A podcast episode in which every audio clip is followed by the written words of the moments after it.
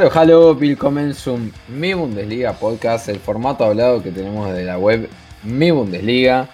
En esta oportunidad tenemos un capítulo muy, muy, muy especial. Tenemos un invitado que realmente es de lujo, pero antes me toca presentar a mis compañeros y ahora saludo rápidamente a Camilo Arboleda, arroba dercamilo en Twitter, desde Colombia. ¿Cómo va Camilo? Hola José y hola a todas las personas que escuchan este podcast de Mi Bundesliga. Eh, sí, bastante emocionado por nuestro invitado y hay mucha tela que cortar con este primer tercio de Bundesliga 2021.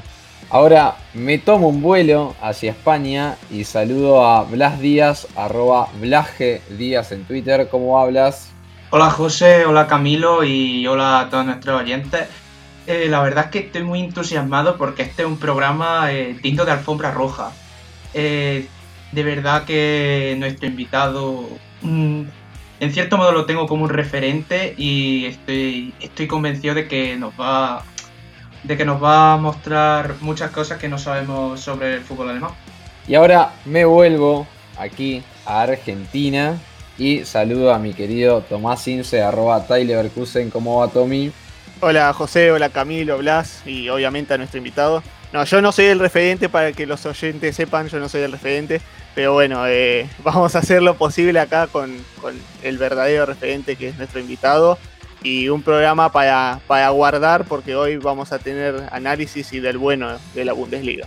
Y ahora creo que llegó el momento más especial, porque como venían diciendo mis compañeros, llega el momento de abrir la alfombra roja, suenan las trompetas y llega desde España nuestro queridísimo y admirado Juanma Romero arroba guardiolato, que imagino que ya todos lo deben seguir en Twitter, pero por si hay algún desprevenido siempre hay que recordarlo. La verdad es que tener un comentarista de marca claro en nuestro, digamos, estudio virtual es siempre un orgullo, así que rápidamente me voy a saludarlo. ¿Cómo va Juanma? Antes que nada, mm, los celos son exageradísimos para empezar, eh, y yo no soy referente de nada y estoy muy bien acompañado y en un lugar en el que yo creo que merece la pena hablar de Bundesliga porque no son muchos los sitios donde se habla en español de esta competición y yo estando aquí en Alemania y siendo español y hablando este idioma, eh, me alegra poder hablar de fútbol alemán que, que, mucha gente no lo hace como debería, es una liga que para mí es de las más atractivas que hay en el fútbol mundial. Ahora sí, me toca presentarme a mí. Mi nombre es José Ignacio Dagos, me pueden encontrar en Twitter como arroba gaspachen. Y ahora sí, sin más preámbulo, así arranca un nuevo capítulo de Mi Bundesliga Podcast.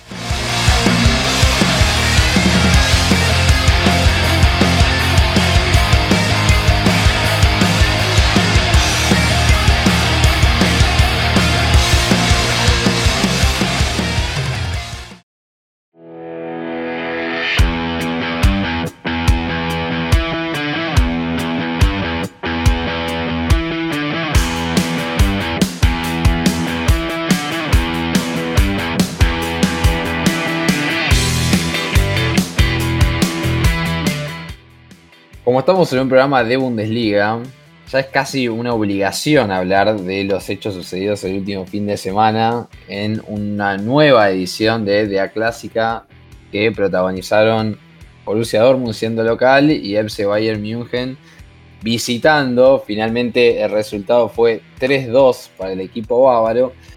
Y lo que te quiero preguntar, Juanma, es eh, si ves tanta, si ves tanta superioridad eh, como, como, como, se vio quizás en el resultado, porque podemos nombrar de que por más de que fue 3-2, eh, el Bayern se ha perdido muchos goles, incluso le han anulado algunos goles que fueron milimétricos. Y, y, si ves tanta superioridad con respecto a esta especie de, ya no podemos nombrar reconstrucción, porque bueno, Fabri ya hace varias temporadas que está enfrente del equipo negri amarillo, pero parecía como que habían encontrado un, rumbo a seguir, ¿no? Porque venían con varias victorias consecutivas, eh, ya se estaba por lo menos acomodando el equipo, una, una valla que hasta el momento era la menos vencida de Bundesliga. ¿Crees que hay tanta diferencia entre el Bayern y el Dortmund? Bueno, yo no. Reconstrucción, claro, la palabra reconstrucción, cuando tú lo has comentado, con Fabre ya hay un, recorrido. Yo lo que sí creo que hay un punto de inflexión en, esta, eh, en este clásico de los últimos años, que es sin duda la final de la Champions de 2013. ¿no? Yo creo que desde que se enfrentan los en la máxima competición continental, de alguna forma el Dortmund tiene que decirle adiós a ese eh, periodo tan, tan fructífero de, de Jürgen Klopp. Y a partir de ahí ha ido como queriendo replicar eso de Jürgen Klopp, ¿no? Eh, fichando jugadores jóvenes, a los cuales intentar explotar, pero claro, Jürgen Klopp solo hay uno, y replicar ese modelo de fichar jugadores desconocidos, hacerlos estrella, no es tan fácil. Por su parte, el Bayern gana el triplete y ficha el técnico perfecto para no dejar de ganar, como es Guardiola. Eh, por lo menos en el día a día, que los jugadores no se relajen, no se, no se eh, bueno, no, no, afronten el día a día como algo más, sino como la, con la obligación de seguir ganándolo todo, ¿no? Y eso creo que marca bastante lo que ha sido los últimos años eh, entre ambos equipos. Yo, si me preguntas a día de hoy si hay mucha diferencia entre uno y otro, yo entiendo que sí, que hay mucha. Eh, el Bayern es un equipo que, en los últimos años ha hecho una, eh, un relevo generacional bastante marcado, fichando muy bien, apostando por jugadores también jóvenes. Pero en el caso del Dortmund nunca ha terminado de, cocer un, un, proyecto, ¿no? con Thomas Tuchel creo que hubiera sido un buen punto de arranque para construir algo edificar algo, no duró demasiado y yo creo que, que Lucien Fabre, lo, llevo diciendo hace ya pues, varios años, ¿no? Prácticamente llegó. No considero que sea el técnico idóneo para un equipo que pretende eh, quitarle el título al Bayern, ¿no? Pero yo creo que, como he dicho al principio, la clave aquí es que después de esa final de Champions, el Dortmund no ha conseguido volver a, retomar aquello que le dio tantos frutos, que fue la llegada de Jürgen Klopp, un proyecto sobre el que se apostó, sobre el que se creyó un equipo que fue referente ¿no? en, Europa con jugadores que llegaron desconocidos, pero que con Klopp se convirtieron en estrellas. Y a partir de ahí, como digo, ha sido un creer y no poder, pero un poco creo que en Dortmund se vea eso como, como un fracaso. ¿no? Hace poco lo veíamos, no hace mucho, ser cuartos de grupo en la Champions, como uno de los tres cuartos clasificados de grupos, y aquí no, no arde Troya. Eh, aquí en Alemania se entiende eso como, bueno, una mala temporada en Europa, pero el objetivo del Dortmund sobre todo es estar a nivel financiero sólido, estable y apostar por jugadores jóvenes a los cuales poder vender para seguir estando bien financieramente, porque estuvo con el agua al cuello no hace mucho, ¿no? Así que yo creo que las prioridades son otras eh, y en el caso de Bayern la prioridad es ganarlo todo y por eso yo creo que las ambiciones de uno y otro son bastante distintas y de ahí que no, que no encajen todavía en el mismo nivel. Bueno, creo que nos deja un poco tranquilos eh, la respuesta de Juanma con respecto a nuestro análisis, ¿no? Porque nosotros venimos marcando hace rato que, bueno, que Lucien Fabré no es el técnico que necesite Dortmund para eh, llegar a ganar algún que otro título. Eh, así que desde esa perspectiva podemos decir que creo que todos los que fuimos entrevistando y todos los que estamos acá vamos a coincidir de que quizás Dortmund en el banquillo necesita algo más. Pero bueno, esa es otra discusión. Ahora sí, queda aclararle a todos los oyentes de nuestro podcast que queremos aprovechar al 100% a Juanma. Entonces, este, este capítulo va a ser más una entrevista y no tanto una mesa de debate, aunque seguramente ya nos conocen. Seguramente algún tema de discusión habrá y seguramente todos participaremos. Ahora me toca darle el cambio de frente a Camilo desde Colombia, así que Camilo, adelante. Eh, Juanma, un poquito también con este análisis de Dortmund después del clásico. Eh, uno de los grandes extraviados en este partido es Jadon Sancho. En el inglés, el inglés tuvo un verano bastante agitado porque la pretensión del Manchester United por sus servicios pues no terminó de plasmarse y no pudieron llevárselo, pero lo que nadie imaginaba, ni propios ni extraños, es el muy bajo nivel del inglés la temporada pasada tuvo una, una marca de creo que más de 20 goles y la misma cantidad de asistencias, pero en los partidos top a los cuales están llamados las superestrellas no aparece. ¿Qué crees que pasa con esta superestrella del Borussia Dortmund?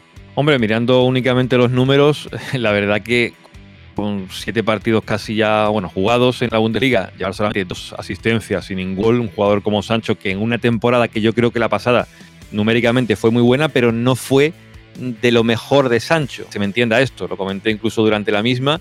No ha sido una temporada espectacular de Sancho y aún así firma esos números, ¿no? Es un jugador que va sobrado de calidad, es un jugador que, está llamado a, ser de los que dominen el fútbol en los próximos años junto a Mbappé y, y Han y, algún que otro más. Pero Sancho sin duda este es un elegido. Lo que pasa que, claro, son 20 años. Uno tiene que pensar que, en este tiempo, bueno, hemos visto números de, de este futbolista a una edad que no son, que no son normales, porque nos estamos acostumbrando a ver jugadores como Giovanni Reina, como Mbappé, que también debuta muy joven, el propio Ansu Fati, Pedri, jugadores que juegan a, bueno, a Camavinga, con una veteranía a esa edad que personalmente yo no recuerdo nunca eh, algo así en ningún momento del tiempo que llevo viendo fútbol, de jugadores tan jóvenes y tan, y tan preparados ya para competir al primer nivel desde el principio y con esa madurez con la que juegan, ¿no? Y Sancho no deja de ser un, chaval y entiendo que mentalmente el verano que ha tenido mm, tiene que pasar factura. También es un jugador que sabemos que en el apartado extradeportivo pues se limita o se, extralimita bastante a menudo. Le pasó con, con Stoga, le ha pasado con Fabre, de irse a Inglaterra, de no avisar, ha tenido que pagar bastantes ya multas al club por, por, bueno, por aspectos extradeportivos, de no ser un jugador digamos, eh, diligente o como se espera en Alemania que sea un jugador. Y bueno, pues eso también hay que, hay, que intentar encauzarlo, ¿no? Y a nivel deportivo, eh, creo que aquí no hay ningún tipo de cuestión, pero en el otro apartado, pues bueno, se mezcla un poco todo, las ganas que tenía él de irse, y eso pues a nivel y deportivo eh, en el campo también se puede notar. Y yo creo también que ha habido una aparición, eh, este Dortmund, como este caso de Reina, o el caso del propio Haaland, que también coge muchos focos, y, bueno, yo creo que tampoco hay que eh, pensar que esto es, bueno, es un jugador que se vaya a cortar aquí su, carrera, ¿no? Yo creo que no, que simplemente que mentalmente no está al 100% en lo que tiene que estar y de ahí que veamos unos números tan bajos siendo un jugador que todavía sigue siendo muy bueno y que, bueno, en la pretemporada tuvo algún otro partido que sigue estando a un nivel de, estos jugadores decía, por ejemplo, un comentarista en, en, España, ya recién fallecido, como Andrés Montes, comentaba baloncesto, y él decía de los jugadores que tienen mucha calidad de se dejaba llevar. Y yo creo que Sancho es un poco eso, ¿no? Se deja llevar por la calidad que tiene y a veces no está todo lo focalizado que deba estar y bueno, puede tener también un mal, momento deportivo o a nivel de estadística como que está viendo Bueno, ahora toca darle el pase a Tommy. Tommy, adelante. Sí, em, yo quería continuar, bueno, con, el tema Dortmund. Eh, como bien han dicho, hablando un poco de, lo que ha sido lo de Sancho, lo de Haaland, lo de diferentes jugadores en ataque, yo quisiera cambiar al, otra, al otro área y ver eh, qué, claves tú ves en, el arranque defensivo del Dortmund. Eh, cinco, goles en contra nomás en tan solo siete partidos, eh, cinco vallas invictas. Eh, para un equipo en el que, bueno, está bien que en el clásico ha sido una historia diferente, pero que dentro de todo ha logrado una cierta estabilidad con jugadores como Guerrero y, y Max Hummels. Pues yo creo sobre todo eh, que es la estabilidad por el hecho de seguir apostando por una misma línea defensiva, ¿no? Recuerdo que fue la temporada pasada, la anterior con Fabre, eh, que el técnico era de los que más rotaba en esa línea. No sé si fueron 15 o 20 líneas defensivas diferentes durante la temporada y eso no puede hacer nunca que una defensa se estabilice, ¿no? Eso añadido por delante también ha encontrado estabilidad con un jugador también, en lo que decíamos antes, ¿no? Jugadores sobrados como, eh, como Jude Bellingham, ¿no? Tan jóvenes y con esa seguridad en el primer pase eh, para ser defensivamente muy sólido también lo ha encontrado ahí el Dormo. Y con Witzel, con Delaney, creo que la estabilidad era importante en esas dos primeras líneas, la de los cuatro defensores. Importante esto porque parece que se olvida, ¿no? Los tres centrales y los dos carrileros con la baja de Kimi. Y a partir de ahí, una línea defensiva ya estable, con los nombres ya habituales, casi siempre los mismos, eso durante varios partidos seguidos, al final hace que una de esas se, se estabilice, pero tampoco tiraría yo eh, las campanas al vuelo porque esto puede cambiar de, un momento a otro. Ahora sí que es cierto que parece que la estabilidad se ha aguantado durante partidos, pero después llega el Bayern y, con poquito te, hace tres goles, ¿no? Y eso tiene que corregirlo el, Dortmund para ser un equipo de verdad competitivo en momentos importantes, ¿no? Porque también le ha fallado en, en la Champions, lo vimos ante, ante la Lazio, le falló ante el Bayern, ante la Armina Bielefeld te puede valer, pero en partidos importantes, que es donde hay que medir, creo yo, a un equipo que pretende ser candidato a ganar cosas, es donde de verdad hay que valorarlo. Las. Bueno, yo me mudo al lado contrario, me mudo al lado del Bayern. Y lo más destacado del Classicer fue la, la lesión de Kimmich. Eh, ¿Crees que sin un jugador tan importante en el mediocampo y con los partidos que se le vienen ahora al Bayern eh, hasta el parón de final de año, que viene el Stuttgart, viene el Leverkusen, viene el Leipzig, viene el Wolfsburg, que por ahora los cuatro están haciendo un buen arranque de temporada, eh, ¿crees que se puede venir un bajón del Bayern? Hombre, bajón del Bayern... Eh, difícil, ¿no? Es un equipo que está en una tendencia que, bueno, le ocurre lo de Hoffenheim, que ahí hay que, creo yo, tener en cuenta la cantidad de partidos que acumulaba en, muy poco tiempo, que venía, bueno, venía en la cresta de la ola, eh, la Supercopa Europea, muy poco descanso, y puede un, día como ese, ¿no? En el que estaba Kimi sobre el campo. Hombre, yo creo que la baja de Kimmich eh, a cualquier equipo que la sufriese lo notaría y el Bayern la va a notar eh, cuando se den los partidos, porque en esa posición, con la marcha de Thiago, no hay muchos jugadores con ese perfil, que te marca el ritmo del partido, eh, a balón parado también es un, es un filón, te aparece también llegando a portería contraria, no sé, es un jugador que para mí es, bueno, a día de hoy es, de los mejores centrocampistas del mundo y con eso está todo dicho, ¿no? Por tanto, bajo, yo entiendo que no pronunciado, pero que en momentos importantes eh, se va a notar la, ausencia de, de No va a ser mucho, mucho dentro de lo que cabe y lo podrá tener en los momentos decisivos de la temporada que serán a partir de febrero, ¿no? Por, por tanto, tampoco hay que dramatizar demasiado. El Bayern, a ver, yo soy muy de la Bundesliga, pero dejo de reconocer que en la Bundesliga no tiene, no tiene rival. Por tanto, eh, con Torisó, con Marroca, con Jaime Martínez, con Goretzka, puede ir tirando, porque al final el Bayern sigue siendo un equipo mortal en las transiciones. Cuando tiene que darle pausa, se, la da, pero si puede aprovechar el espacio, lo aprovecha. Y eso en la liga alemana lo suele ver siempre, partidos abiertos. Y ahí el Bayern con la pegada que tiene arriba, tampoco creo yo que vaya a echar en exceso de falta Kimmich en los próximos dos, tres meses. Retomo, retomo la palabra. Eh, y, y, lo que te quería preguntar es que, pese a, este 4-2-3-1 que, está inmutable para, para Hansi Flick, es decir, está repitiendo esquema y que incluso hoy por hoy podríamos decir que, es su esquema predilecto, es decir, desde que llegó, lo implementó, ha ganado todo y sigue confiando en él. Pero lo que sí se vio es eh, una disminución en el nivel defensivo, ¿no? Eh, y esto me parece que tiene que ver mucho con, con lo que arriesga el Bayern, es decir, eh, estamos viendo partidos de locos. Por ejemplo, el partido en Austria contra Salzburg, que se lo lleva por 6 a 2, un 3-2 eh, en, el, en signo de una par que recién comentábamos. Y hoy por hoy, si analizamos en torno a la Bundesliga, de los primeros 6 es la peor defensa porque tiene 11 goles recibidos. Lo que te quiero preguntar, Juanma, va respecto a. ¿Crees que, ¿Crees que este cambio, este gran cambio, ¿no? De, de Hansi Flick para esta temporada en, torno a arriesgar más, a, poner más delanteros, a que los laterales suban muchísimo más? ¿O crees que es algo a resolver en lo inmediato porque esto puede ser que, se pague caro?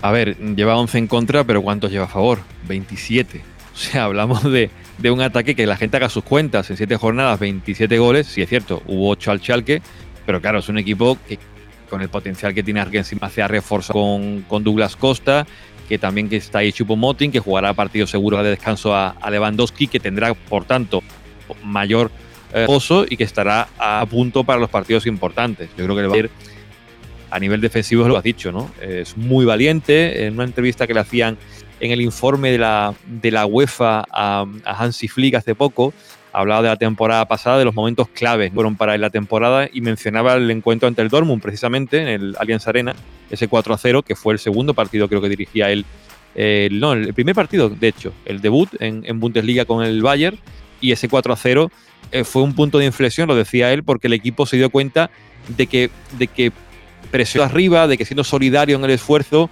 eh, y sobre todo tirando la línea defensiva muy adelante, que todo partía porque Lewandowski fuera el primero en ir a la presión al rival, que se dieron cuenta de que, podían hacerlo, ¿no? Y esa confianza en tener un tipo como Lewandowski que te presiona arriba y un Neuer que te da la seguridad de jugar con defensa adelantada, porque Neuer es súper valiente, no se esconde a salir a despejar con la cabeza a, a 30 metros de su portería.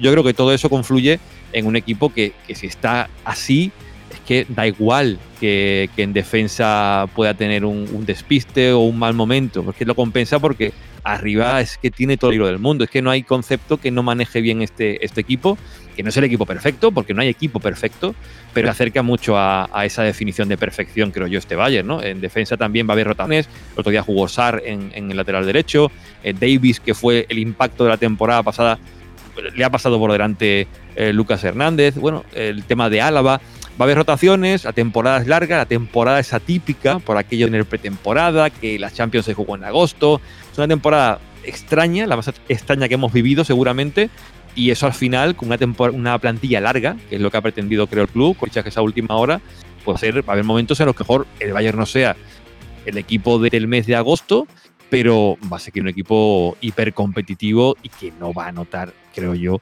el que en defensa pues te puedan hacer un gol a la contra, te pillen como el Hoffenheim eh, en cuatro o cinco ocasiones mano a mano, que ese partido es uno el que se ha dado de momento ante el Hoffenheim con circunstancias que ya he comentado antes, del, de la sucesión de partidos, la acumulación de minutos, y ahí le puede ocurrir eso al Bayern como a cualquier equipo. Pero uh, ya lo que es a largo plazo, eh, lo de Salzburgo, bueno, tú has dicho, ¿no? Dos, seis. O sea, el Bayern puede sufrir en defensa un par de despistes, pero te mete seis goles. Decía Cruyff que el fútbol consiste en marcar un gol más que el contrario. Pues el Bayern no te hace uno, te hace cuatro.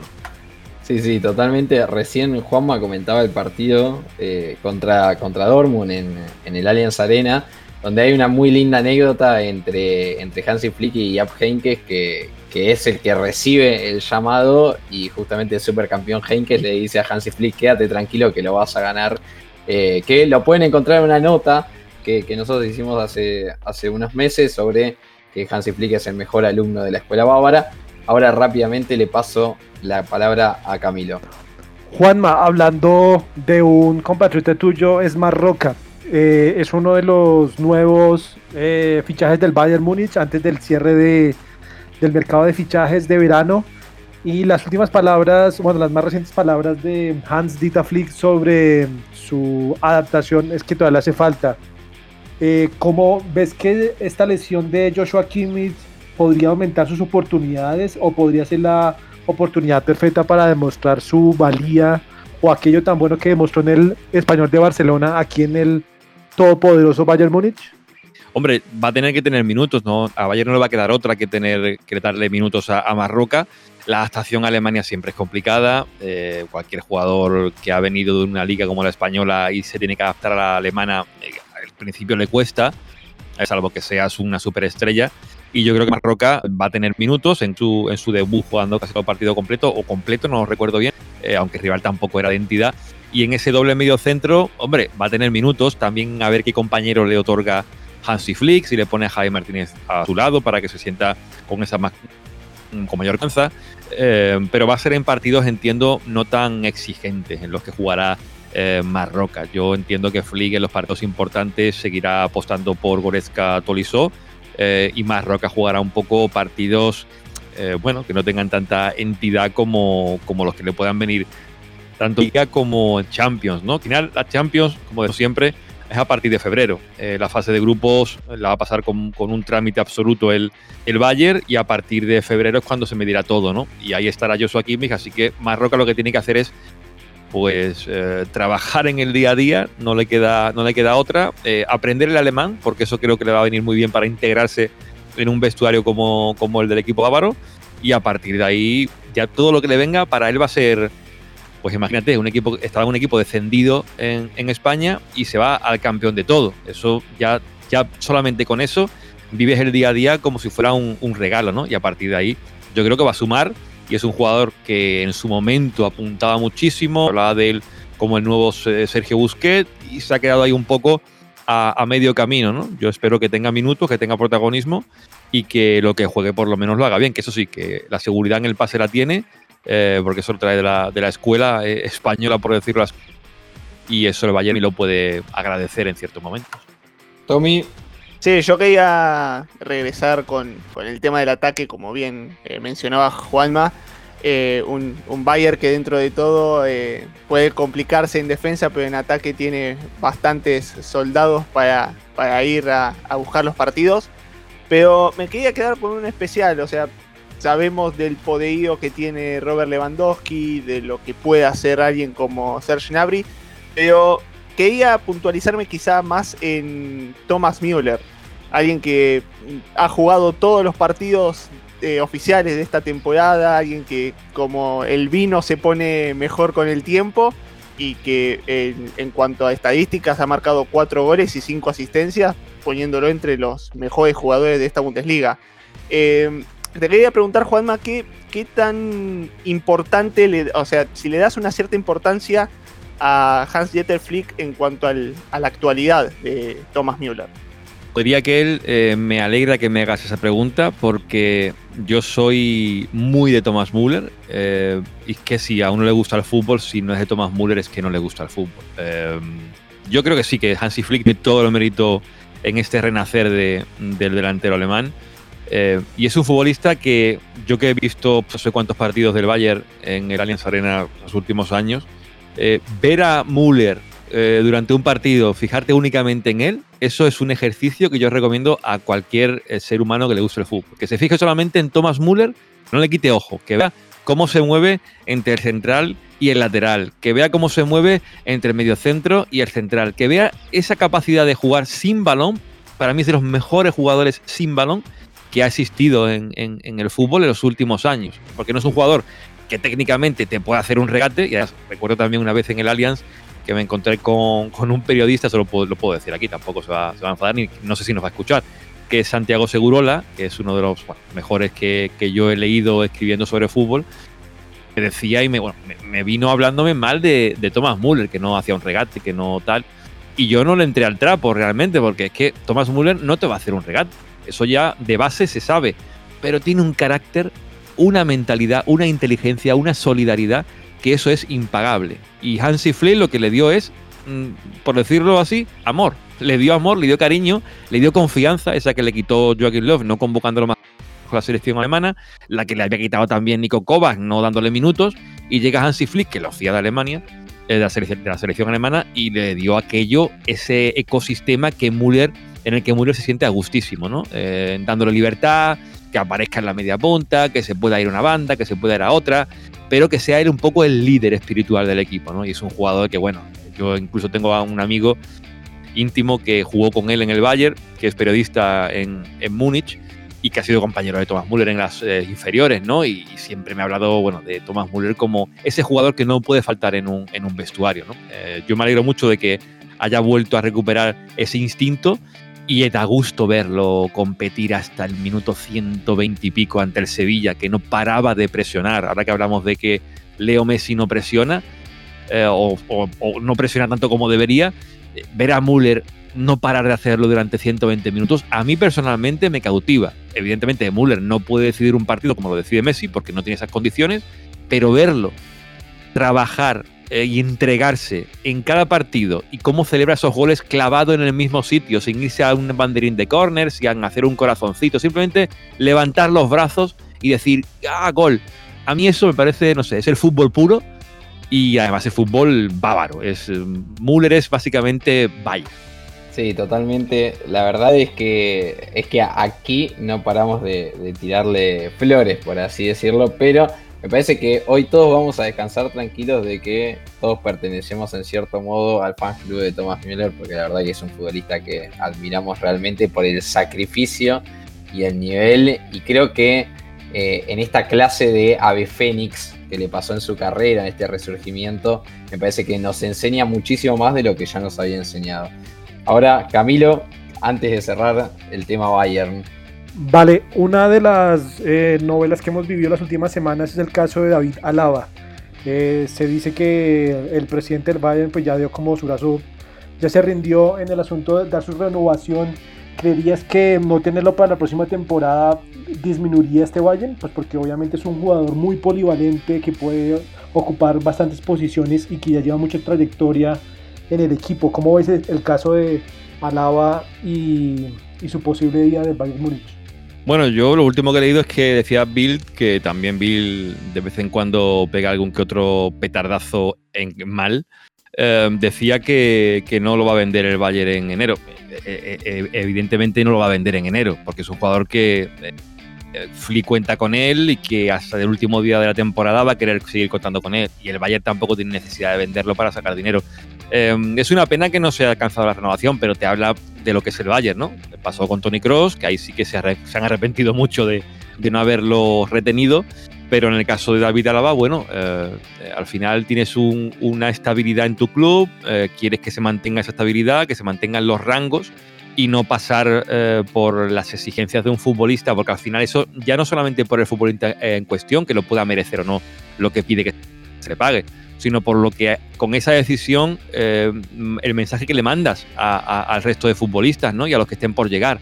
Aquí aceptamos todas las exigencias de los jugadores. Claro, eso no, realmente eso no, no ayuda a la estabilidad de un club y el Bayern en ese sentido es ejemplar, ¿no? Ya pudieran muchos clubes eh, hacer eso como el mío, ¿no? Como el Barça, que ha tenido, bueno, ha renovado a jugadores de los últimos años por cantidades astronómicas y firmándolos por siete temporadas y ahora está el club como está a nivel económico. Y el Bayern en ese sentido no está nada mal eh, y está muy bien gestionado por gente que es de fútbol. Y bueno, David Alaba, jugador ya veterano, que claro está, es una incorporación de lujo para cualquier equipo de la élite europea.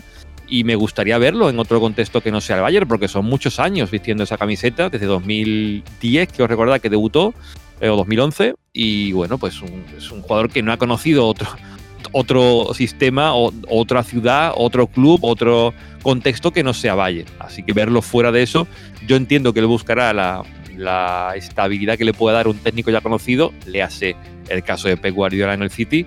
Eh, veremos si se atreve a otro contexto diferente, tipo Liverpool, eh, porque yo en España, sinceramente, no, no, lo ve, ni en Real Madrid ni, ni en Barcelona. Primero, porque económicamente no puede el Barça y el Real Madrid creo que va a apostar por, por, otro tipo de central, no por David Alaba. Pero bueno, a lo mejor me equivoco y dentro de poco está jugando en el Real Madrid. Eh, pero me parece un central y un lateral eh, tremendo. Ha crecido muchísimo en los últimos años con una jerarquía y un liderazgo. Lo decía Oliver Kahn hace no mucho en una entrevista, que cuando como está el campo vacío se oyen los gritos, ¿no? de los jugadores mucho y ver a David Álava mandando a sus compañeros, liderando desde la defensa, eso habla mucho de él. Son muchos años ya jugando en, el equipo, el último canterano que se asentó en el primer equipo del Bayern. Y como digo, veremos dónde acaba jugando, pero lo que seguro es que en el Bayern todo parece indicar que no va a seguir más de la próxima temporada. Sí, creo que es, eh, como decía ahí Juanma, podría ser una gran baja, sobre todo en la parte defensiva, pero bueno, también tengamos en cuenta que el Bayern tiene a, Lucas Hernández, eh, tiene a Siule, tiene un montón de variantes como, como nada, como, como los tiene acostumbrados, ¿no? Eh, ahora, para pasar un poco de, tema, ¿no? Y dejar un poco a las, digamos, a las doncellas preferidas de la Bundesliga, como lo son Dortmund y Bayern. No sé si, Juanmo, vas a coincidir conmigo que me parece que los, los entrenadores o los técnicos que, más nos llaman la atención o nos ponen eh, a la expectativa son Julian Nagelsmann por un lado y también Marco Rose, ¿no? Capaz un escalón por debajo debido a que Nagelsmann por su juventud y por lo ya hecho con su Leipzig y en su momento con Hoffenheim, me parece que eh, lo podríamos poner un escalón por encima. Ahora bien, ¿crees que esto es así? ¿Crees que por debajo de, eh, bueno, de Fabre no, porque ya lo hemos criticado un poco, ¿no? Pero debajo de el Bayern y Dortmund, ¿crees que, que estos dos entrenadores son los que quizás no tomar la posta, pero van a estar ahí, ahí luchando en esa, en esa parte de arriba. A mí me gustaría que Marco Rossi acabase, por ejemplo, en el Dortmund, ¿no? O el mismo Julian Nagelsmann. Ahí sí creo que veríamos y que le dieran un proyecto de verdad sólido, estable. Y yo creo que ahí sí que veríamos pelearle la, la, Bundesliga, el Dortmund al, al, Bayern, porque el Leipzig ha peleado ahí eh, hasta el final por el, por el título. El Moncheclá para la pasada temporada, bueno, le sacaba siete puntos al Bayern cuando les ganó en el, en el Borussia Par. Em, mantener lo que es la regularidad en una competición donde para ganar cada partido hay que estar muy fino los 90 minutos, por mucho, a ver, yo digo que Bayern es superior porque técnicamente lo es, pero es que al Bayern hay que verlo competir cada partido, al Bayern hay que verlo salir a cualquier campo eh, como si fuera una final de Champions. Por eso que decía de Thomas Müller, ¿no? Que es el primero que sale a cualquier campo queriendo ganar como si fuera eso, la final de la, de la Copa del Mundo. Eso por, un lado. Pero a nivel de, de técnicos intervencionistas, de técnicos valientes, de técnicos formados, de técnicos eh, ambiciosos, sin duda Marcos Ross y Julian Nagelsmann están ahí, pero, pero muy, muy arriba, ¿no? Hansi Flick, de alguna forma, ha sido siempre ese segundo, eh, que sí que ha tenido algún otro proyecto, el, caso del Hoffenheim, pero bueno, más ayudante, más de, observador, más de gestor de vestuario, y le cayó lo del Bayern y lo ha, lo ha, roto prácticamente todo. Pero los otros dos son, son técnicos, nacidos técnicos y que se han formado, con el caso de Nagelsmann, que lo he seguido prácticamente desde que debutó con el Hoffenheim eh, muy en profundidad, siendo muy, muy, muy joven, que es atípico ver a un técnico tan joven debutar en la Bundesliga. ¿Y cómo lo hizo? ¿Y cómo debutó en la Bundesliga? Que la gente recuerde cómo lo hizo. Yo me acuerdo cuando debutó ante el Werder Bremen, en su primer partido con 28 años en el banquillo, y te pone a, cinco delanteros casi en Bremen. empata el partido jugando con, creo que con Hood y con Follan en las bandas y con dos delanteros más. No recuerdo ahora bien, pero fueron cinco casi eh, atacantes. Te habla mucho de, la valentía de la propuesta, ¿no? Con equipos que, que normalmente el Hoffenheim en los últimos años, pues no aspiraba más de, estar en mitad de la tabla, pero llega él y lo mete, lo mete en competición europea. Eh, lo salva y después lo mete en competición europea. Eh, lo hace hipercompetitivo. Aquellas declaraciones de Kevin Kurangi, un veterano, ¿no? Que cuando llegó Nagelsmann decía, bueno, a ver este que me va a contar, tan joven, tal, y cuando lo escuchó la charla primera que dio en el vestuario, ya dice que lo tenía ya en la mano, que ya quedó cautivado de, Nagelsmann. Es un técnico preparado al máximo, que analiza el fútbol, que ve a los rivales, porque fue analista de rivales de Thomas Tuchel. Eh, no sé, es un técnico que tiene futuro para él, ya el presente es suyo, eh, y con un proyecto de equipo grande que lo va a tener más tarde, más temprano, lo va a tener seguro. Eh, tengo muchas ganas de verlo. Y en el caso de Marco Ross, bueno, me consta porque también conozco un poco a, su segundo, a René Maric, que, bueno, que son otros eh, estudiosos de, los rivales, se adaptan siempre a cada escenario. Me gustó mucho verlos el otro día ante el Chuck Tardones, como eh, un poco cambiaba la defensa, metiendo a, a, Neuhaus o a Kramer entre centrales, que a mí eso me gustaba verlo, sobre todo por, porque tengan más vuelo los laterales, ¿no? El caso de Benzebaini y Leiner que son laterales muy profundos, y verlos con esa salida de balón de tres, con dos carrileros, que no lo suele utilizar en Moncheclapa, pero en ese día lo utilizó, y no porque saliera bien lo estoy alabando, sino porque me parece que eso habla muy bien de un técnico que no es conformista, que quiere tocar la pizarra. El otro día, ante Leverkusen, poniendo a Valentino Lázaro de delantero centro eh, o de falso delantero. Cuando lo vi durante la retransmisión que hicimos para Marca Claro, yo dije, bueno, pondrá Valentino de carrilero, lo pondrá de lateral, y directamente lo puso de delantero y me quedé, y lo dije durante la retransmisión, lo ha puesto de delantero y te marca un golazo encima, que no valió para nada, pero te marca el golazo de la, de la temporada.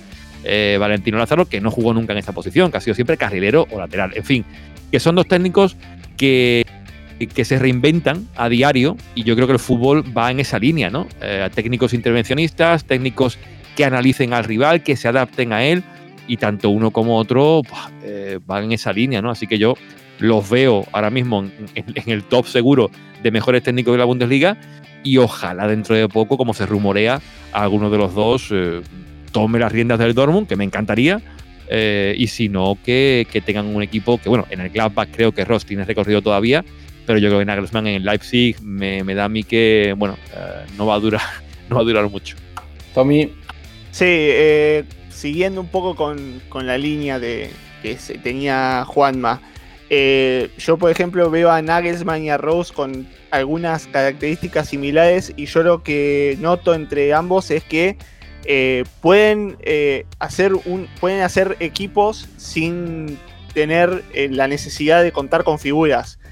obviamente Leipzig y, y, Gladbach no cuentan con la billetera de quizá un Dortmund o un Bayern que puede contar con Lewandowski, con Alaba, con Haaland o tantas otras figuras y que sin embargo cuentan con jugadores de calidad como un Upamecano, un Forsberg, un Angelino, un Hoffman, Tuyam y la lista puede seguir, una casa emplea también. Eh, quería preguntarte qué, cuánta importancia tienen ambos entrenadores en, cada uno de sus equipos para lograr que, sus, que estos eh, jugadores sean parte de, un equipo efectivo. O sea, ¿qué, tanto se puede, tanto tiene la importancia de los entrenadores en, conseguir que estos equipos sean efectivos y jueguen un poco cerca del nivel de un Dortmund o un Bayern. Hombre, eh, tienen toda la, participación en ese éxito, es, evidente, ¿no? Los grandes técnicos son los que convencen a los jugadores, ¿no? De aquello que quieren, aquello que, aspiran a ser. Eh, en el caso de, bueno, Jürgen Klopp, lo hemos puesto antes como ejemplo, para mí es el, máximo exponente de eso, ¿no? De, sacarle el máximo jugo a, unos jugadores que ni ellos sabían del potencial que escondían, ¿no? Y en el caso de Nagelsmann, que sobre todo Nagelsmann lo que es es un ganador, eh, lo ha dicho siempre, que lo que quiere es aspirar a ganar títulos Em, y lo vemos, lo vimos en la Champions, llegando hasta semifinales, en la Bundesliga, bueno, compitiendo ahí de tú a tú, eh, con equipos, como tú has dicho, ¿no? muy jóvenes, con jugadores eh, que, aspiran a ser algo. Y yo creo que ahí la clave de, tener un técnico capaz de llegar a la psique del, del, futbolista, de saber ver ese potencial. Por ejemplo, el caso de Angeliño, ¿no? Que con Guardiola pues no estaba eh, bueno, teniendo minutos ni participación y llega al Leipzig y lo convierte en uno de los mejores laterales largos, por decirlo así, del fútbol europeo, ¿no? Dándole esa confianza, dándole ese espacio para que esa creatividad y esa libertad que, necesita salga a relucir, porque Nagelsmann eh, es muy fiel a un estilo de juego marcado, que también, eh, es cierto, hay que decir que cuando llegó al Leipzig, Ragni tenía un, estilo de juego marcado de la presión alta, el ritmo rápido, y Nagelsmann llegó con la, idea, y lo ha dicho en alguna que otra declaración, de darle un poquito más de, paciencia en el juego cuando tengan que sacar la pelota, un poco más de juego de posición y arriba ser seguir siendo igual de, verticales, ¿no? Intentando mezclar estilos, no dejando que el equipo se acomode y, con unos jugadores jovencísimos y bueno, eh, casos puntuales sí, Upamecano, que es cierto que para mí no es el mejor central del Leipzig, me quedo antes con, con por ejemplo, eh, pero no sé, eh, meter a, a Hastenberg y Klosterman de centrales, siendo laterales, pero para tener esa mejor salida de balón, lo de Angeliño que he comentado antes. no sé, son muchos ejemplos, ¿no? En el Hoffenheim también, también lo hizo con jugadores como Mark Hood, que, que, que, antes de que lo tocase Nagelsmann, pues era un jugador normal y él lo hizo ser un jugador importante arriba. no sé, son jugadores técnicos que te cambian, ¿no? Una, una, línea, el equipo va por un camino, llega un tipo como este y te, revuelve todo, pero para bien, ¿no? Y como dije antes, intervencionistas. Y, en el caso de Marcos Rose, bueno, leía hace poco una entrevista con, con eh, Florian Neuhaus hablando de, cómo Rose lo ha colocado en un puesto de más de medio centro, en el que él, bueno, no estaba familiarizado antes porque es más de llegar a, portería contraria, de ese último o penúltimo pase, pero en el que se siente cómodo jugando en esa posición de medio centro y ha sabido él, a, través de, convencerlo, de hablar mucho con él, de que el jugador le transmita a él cómo se siente en esa posición, ese feedback se lo da al entrenador y viceversa, y en esa eh, comunicación, de, o esa comunión de ideas de uno y otro, encontrar lo mejor para, el equipo, ¿no? Y eso tanto Ross como Nagelsmann lo, lo hacen muy bien y ahí están los resultados. Eh, Juanma, hablando precisamente de uno de los tantos temas que hablaste hace, hace poco, es Angeliño. Eh, coincido contigo que es uno de, uno de los laterales izquierdos que más desarrollo ha tenido, especialmente bajo el mandato de Julian Nagelsmann. Pero la verdad causa curiosidad que Luis Enrique no lo convoque a la selección española. ¿Qué crees que le hace falta a él para llegar a la selección absoluta de tu país? Pues yo creo, y lo puse en un hilo no hace mucho, eh, que no soy mucho de poner hilos en Twitter, pero a mí me apetecía escribirlo sobre Angeliño. Yo creo que porque el ecosistema de la selección española no es el propicio para, para Angeliño, que se me entienda. Angeliño creo que necesita para explotar sus virtudes eh, un esquema muy concreto, en el que haya tres centrales y en el que uno de esos centrales, sobre todo el de su perfil eh, izquierdo, sea a poder ser ex lateral, como en el caso de Halstenberg, ¿no? Ahí yo creo que con un jugador que tenga que se pueda lateralizar mejor, por eso de ser lateral, y por delante jugar Angeliño, para ser una especie de extremo eh, por delante del lateral. Ahí tiene esa libertad para aparecer por dentro, para llegar incluso al remate, y en el mejor momento de Angeliño ha sido con ese ecosistema concreto, y eso España no se lo puede dar, porque Luis Enrique es muy fiel a ese 4-3-3 y ahí el lateral tiene que tener también responsabilidades defensivas, cosa que Angeliño, a ver, se puede defender, sí, pero mejor jugando como he dicho antes, ¿no? Con tres centrales eh, y él jugando ahí por delante, ¿no? Que de hecho con Nagelsmann ha jugado hasta mm, de extremo, ¿no? Apareciendo incluso en la media punta dando pases de gol. A ver, es un jugador muy concreto que necesita libertad para expresarse y eso creo que no se lo puede dar en la selección española. Es un poco el ejemplo de Philip Max, ¿no? Que no ha ido nunca con la selección alemana y uno dice, bueno, ¿por qué? Con lo bien que lo ha hecho en el Augsburg. Bueno, en el Augsburg jugaba, eso sí, con cuatro defensas y él como lateral, pero con un vuelo constante, ¿no? Eh, ahí sí que había, que haber, había un trabajo de coberturas, en este caso de los, centrocampistas, con un Daniel Bayer que le hacía un trabajo sucio tremendo para que pudiera irse hacia arriba a Philip Max y aparecer en campo contrario porque es un jugador con mucho peligro y de hecho en su debut Philip Max eh, lo ha hecho jugando en ese esquema, ¿no? Con tres centrales, eh, con Rudiger por detrás y él jugando con bastante libertad para ser un, más un extremo. Yo es que lo de carrilero no me gusta decirlo, porque al final más que un carrilero es un, es un atacante más cuando juegan con este esquema que se ha puesto tan de moda ahora.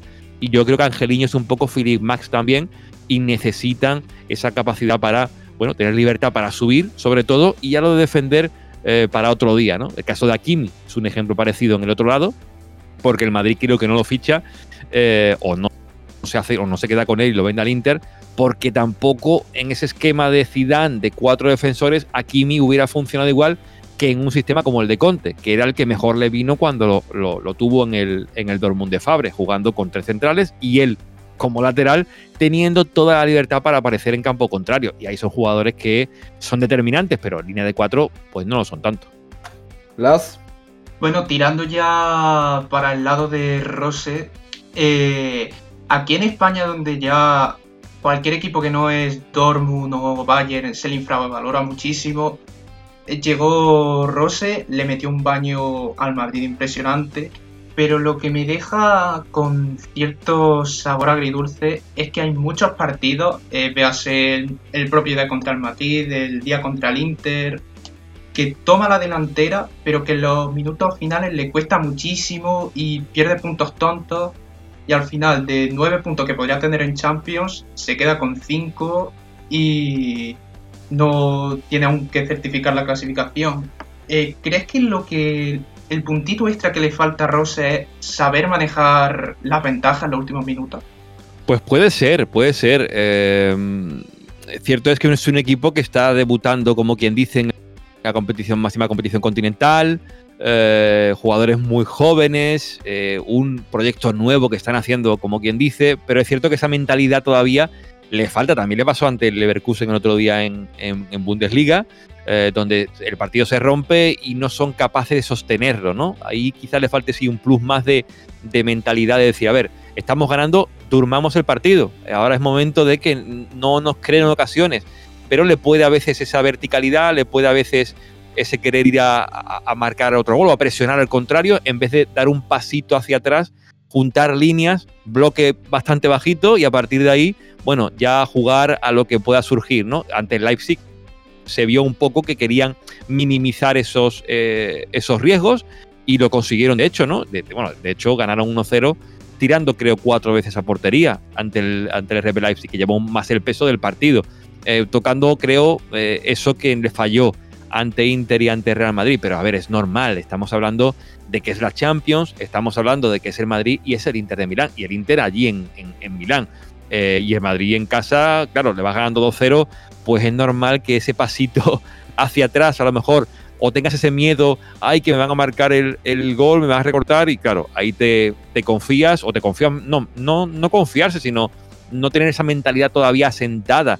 Y que, bueno, también hay que poner en contexto que ante el Madrid tuvieron ocasiones para a lo mejor ganar el partido antes, pero bueno, a veces pues no se está fino de cara a portería. A la Sane Plea pues, ha tenido un comienzo de temporada, eh, salvo el partido del Shakhtar Tardones que de cara a la portería contraria le pasa un poquito lo que a Benzema, que es más de, activar a sus compañeros que de él activarse de cara a portería y esa picardía, esa determinación delante del arco contrario no es un equipo que ahora mismo eh, te, asuste como te puedan asustar otros, ¿no? Eh, estamos viendo que el, más determinante está siendo eh, Hoffman, ¿no? Y no es delantero, si te aparece muy bien ahí de segunda línea, a los espacios llega muy bien, pero un delantero así de remate no tiene este Mönchengladbach y así es un equipo que fabrica mucho fútbol ofensivo, en el que aparecen mucho los centrocampistas, por eso de no jugar con, con referencias fijas, sino que sean delanteros más de mucha movilidad. Y, yo sigo pensando que es un equipo para mí de los, de los mejor preparados tácticamente, este Gladbach, pero que pensemos que está jugando las Champions y ante equipos como el Madrid y contra el Inter, sostenerlos 90 minutos, mérito tiene de que se pusieron por delante y estuvieron ahí ganando gran parte del partido y a partir de ahí intentar crecer para ganar, que eso se lo darán los partidos, esa mentalidad más ganadora. Antes de, pasar al próximo tema, debo confesar que creo que a todos nos ha quedado ese saborcito agridulce de, de pensar que claramente el equipo de Rose podría estar primero en su grupo de, de, Champions League porque las dos veces le han empatado faltando nada para que termine el partido. Pero bueno, ahora sí nos vamos al próximo tema que que me parece que es uno de los que menos esperábamos a la hora de hacer un balance, en el sentido de que vamos a hablar un poco de la sorpresa que tiene esta Bundesliga y la desilusión. Por el lado de la sorpresa tenemos al, al Unión Berlín que ocupa la quinta plaza de la Bundesliga, aunque usted no lo crea, el sacrificado equipo de la capital. Y por el otro lado tenemos a su rival, que es el Hertha Berlín, que ha hecho una gran, gran, gran inversión, pero que por ahora no se refleja en los resultados debido a que va en la posición decimosegunda. Te pregunto, Juanma, eh, creo que, vamos a coincidir en que siempre que juega Unión Berlín o que juega Hertha lo queremos ver. Por el lado de Unión Berlín, porque siempre sacamos cosas nuevas eh, y siempre creo que tiene una magia, una esencia el club por así decirlo, que nos llama la atención. Y por el otro lado, el Hertha que reúne una calidad en su plantel que pocas veces lo, hemos visto en su historia. ¿Crees que es así esta cuestión? ¿Crees que esta es la sorpresa por el lado de Unión Berlín y la desilusión por el lado del Hertha? Bueno, yo en la sorpresa estoy de acuerdo con que lo del Unión Berlín pues está ahí, eh, pero como equipos para ver y también hilando con lo de sorpresa, yo también pondría ya al Stuttgart. A mí me parece que la temporada que está haciendo es muy meritoria, con una conjunción muy, muy interesante entre jugadores jóvenes, porque es la plantilla, creo, más joven de la Bundesliga, no sé si superada por el Leipzig, creo, pero la segunda más joven. Eh, y con Matarazzo que está, bueno, conjuntando, como digo, e-, esa veteranía de gente como Gonzalo Castro, el propio Didavi y después jugadores muy, muy interesantes eh, que son extremadamente jóvenes, ¿no? El Unión Berlín, bueno, sí es cierto que yo le tengo mucho cariño desde que la pasada temporada ascendió y esto es así, la gente dirá, bueno, que habla este loco, pero yo juego al Fantasy de la Bundesliga y yo es que eh, confié desde el primer minuto en, Christopher Trimmel y yo le tengo un cariño a ese hombre descomunal, eh, porque me parece el capitán del equipo eh, un filón desde el lateral derecho para poner balones parados, para poner saques de esquina, en esa faceta que es el balón parado, que muchas veces la gente no le da la importancia que creo que, que tiene.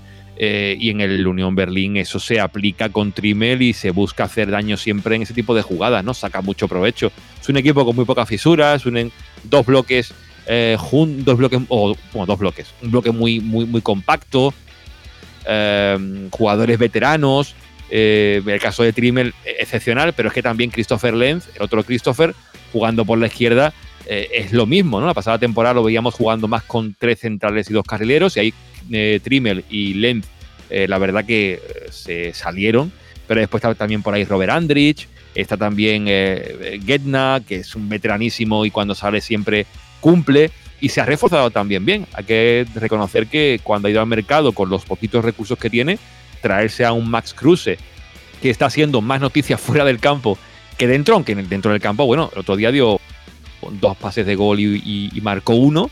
Eh, y es un jugador que estaba un poco ahí en el olvido, pero, pero traerlo y incorporarlo a un ecosistema nuevo como es el del Union Berlin y que te funcione desde el principio, pues tiene también mucho mérito, ¿no? No sé, es un equipo muy interesante que hace pocas cosas mal, defiende bien, eh, ataca y aprovecha los pocos ataques que tiene, siempre saca mucho provecho, como decía antes, el balón parado. Y hombre, yo diría que es la sorpresa de esta temporada, lo fue de la pasada, pero insisto, me quedaría mucho con, ese Stuttgart de, de, Matarazzo porque está no sabiendo cerrar también partidos, un poco con lo, que comentábamos de, del eh, Gladbach, pero bueno, de un equipo, como decía, eh, jovencísimo. Ahí Sven Mis, Mislintat, lo diré, Mislintat, el eh, que fuera ojeador de, del Borussia Dortmund, que estuvo también en el Arsenal, que llegó al, al Stuttgart, ha fichado jugadores jovencísimos. A mí, Juan Manguituca me parece un jugador muy, muy interesante en ese perfil derecho. Eh, a mí, eh, Kempf, por ejemplo, también con la selección alemana me gustaba mucho. Parece que, bueno, se ha quedado ahí como que parecía un central que fuera a ser algo más de, lo que está siendo hoy, que sigue siendo muy bueno, pero para un Stuttgart, no para un equipo tan grande.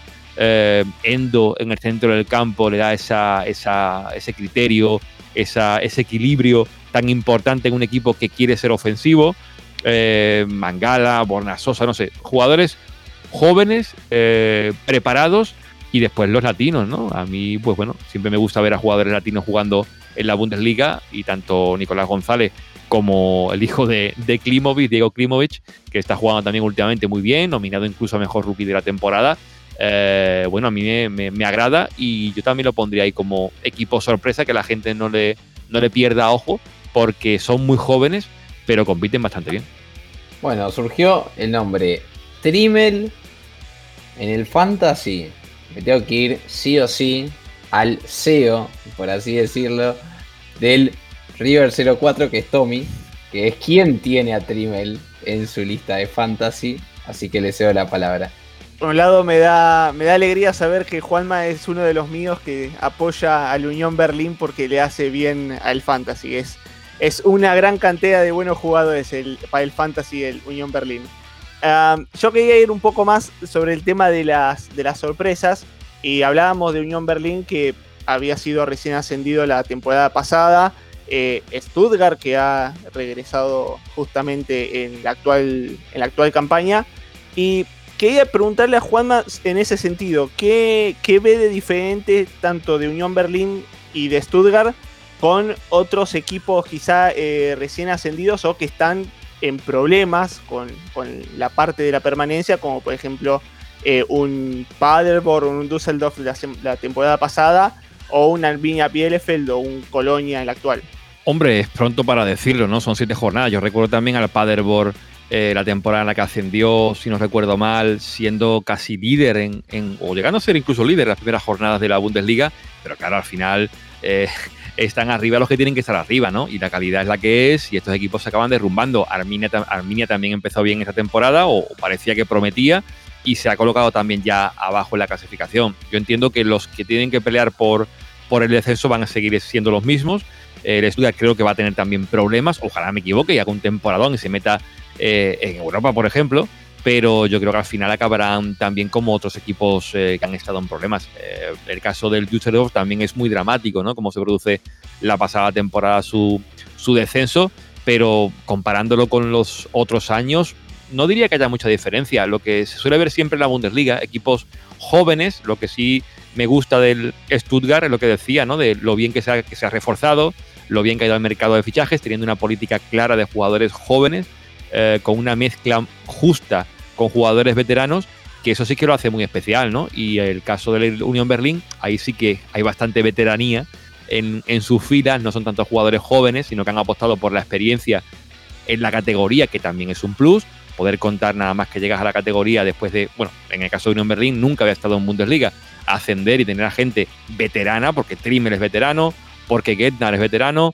Andrix también lo es, aunque no jugase mucho en, la primera categoría, y tener jugadores así, pues siempre suma, ¿no? Y Max Kruse, que también lo puse en el Fantasy la, anterior jornada, eh, pues también te dan una algo que no tienen otros equipos, ¿no? Que es esos minutos, que es algo que ponen siempre en la Bundesliga de estadísticas cuando te dan la alineación del partido, los minutos que, que han acumulado, o minutos no, partidos que tienen esos jugadores en la Bundesliga. Y cuando veis la diferencia entre unos y otros, dices, Buah, aquí hay 87 partidos en total en la Bundesliga, por poner un ejemplo, y en el otro lado hay 140, ¿no?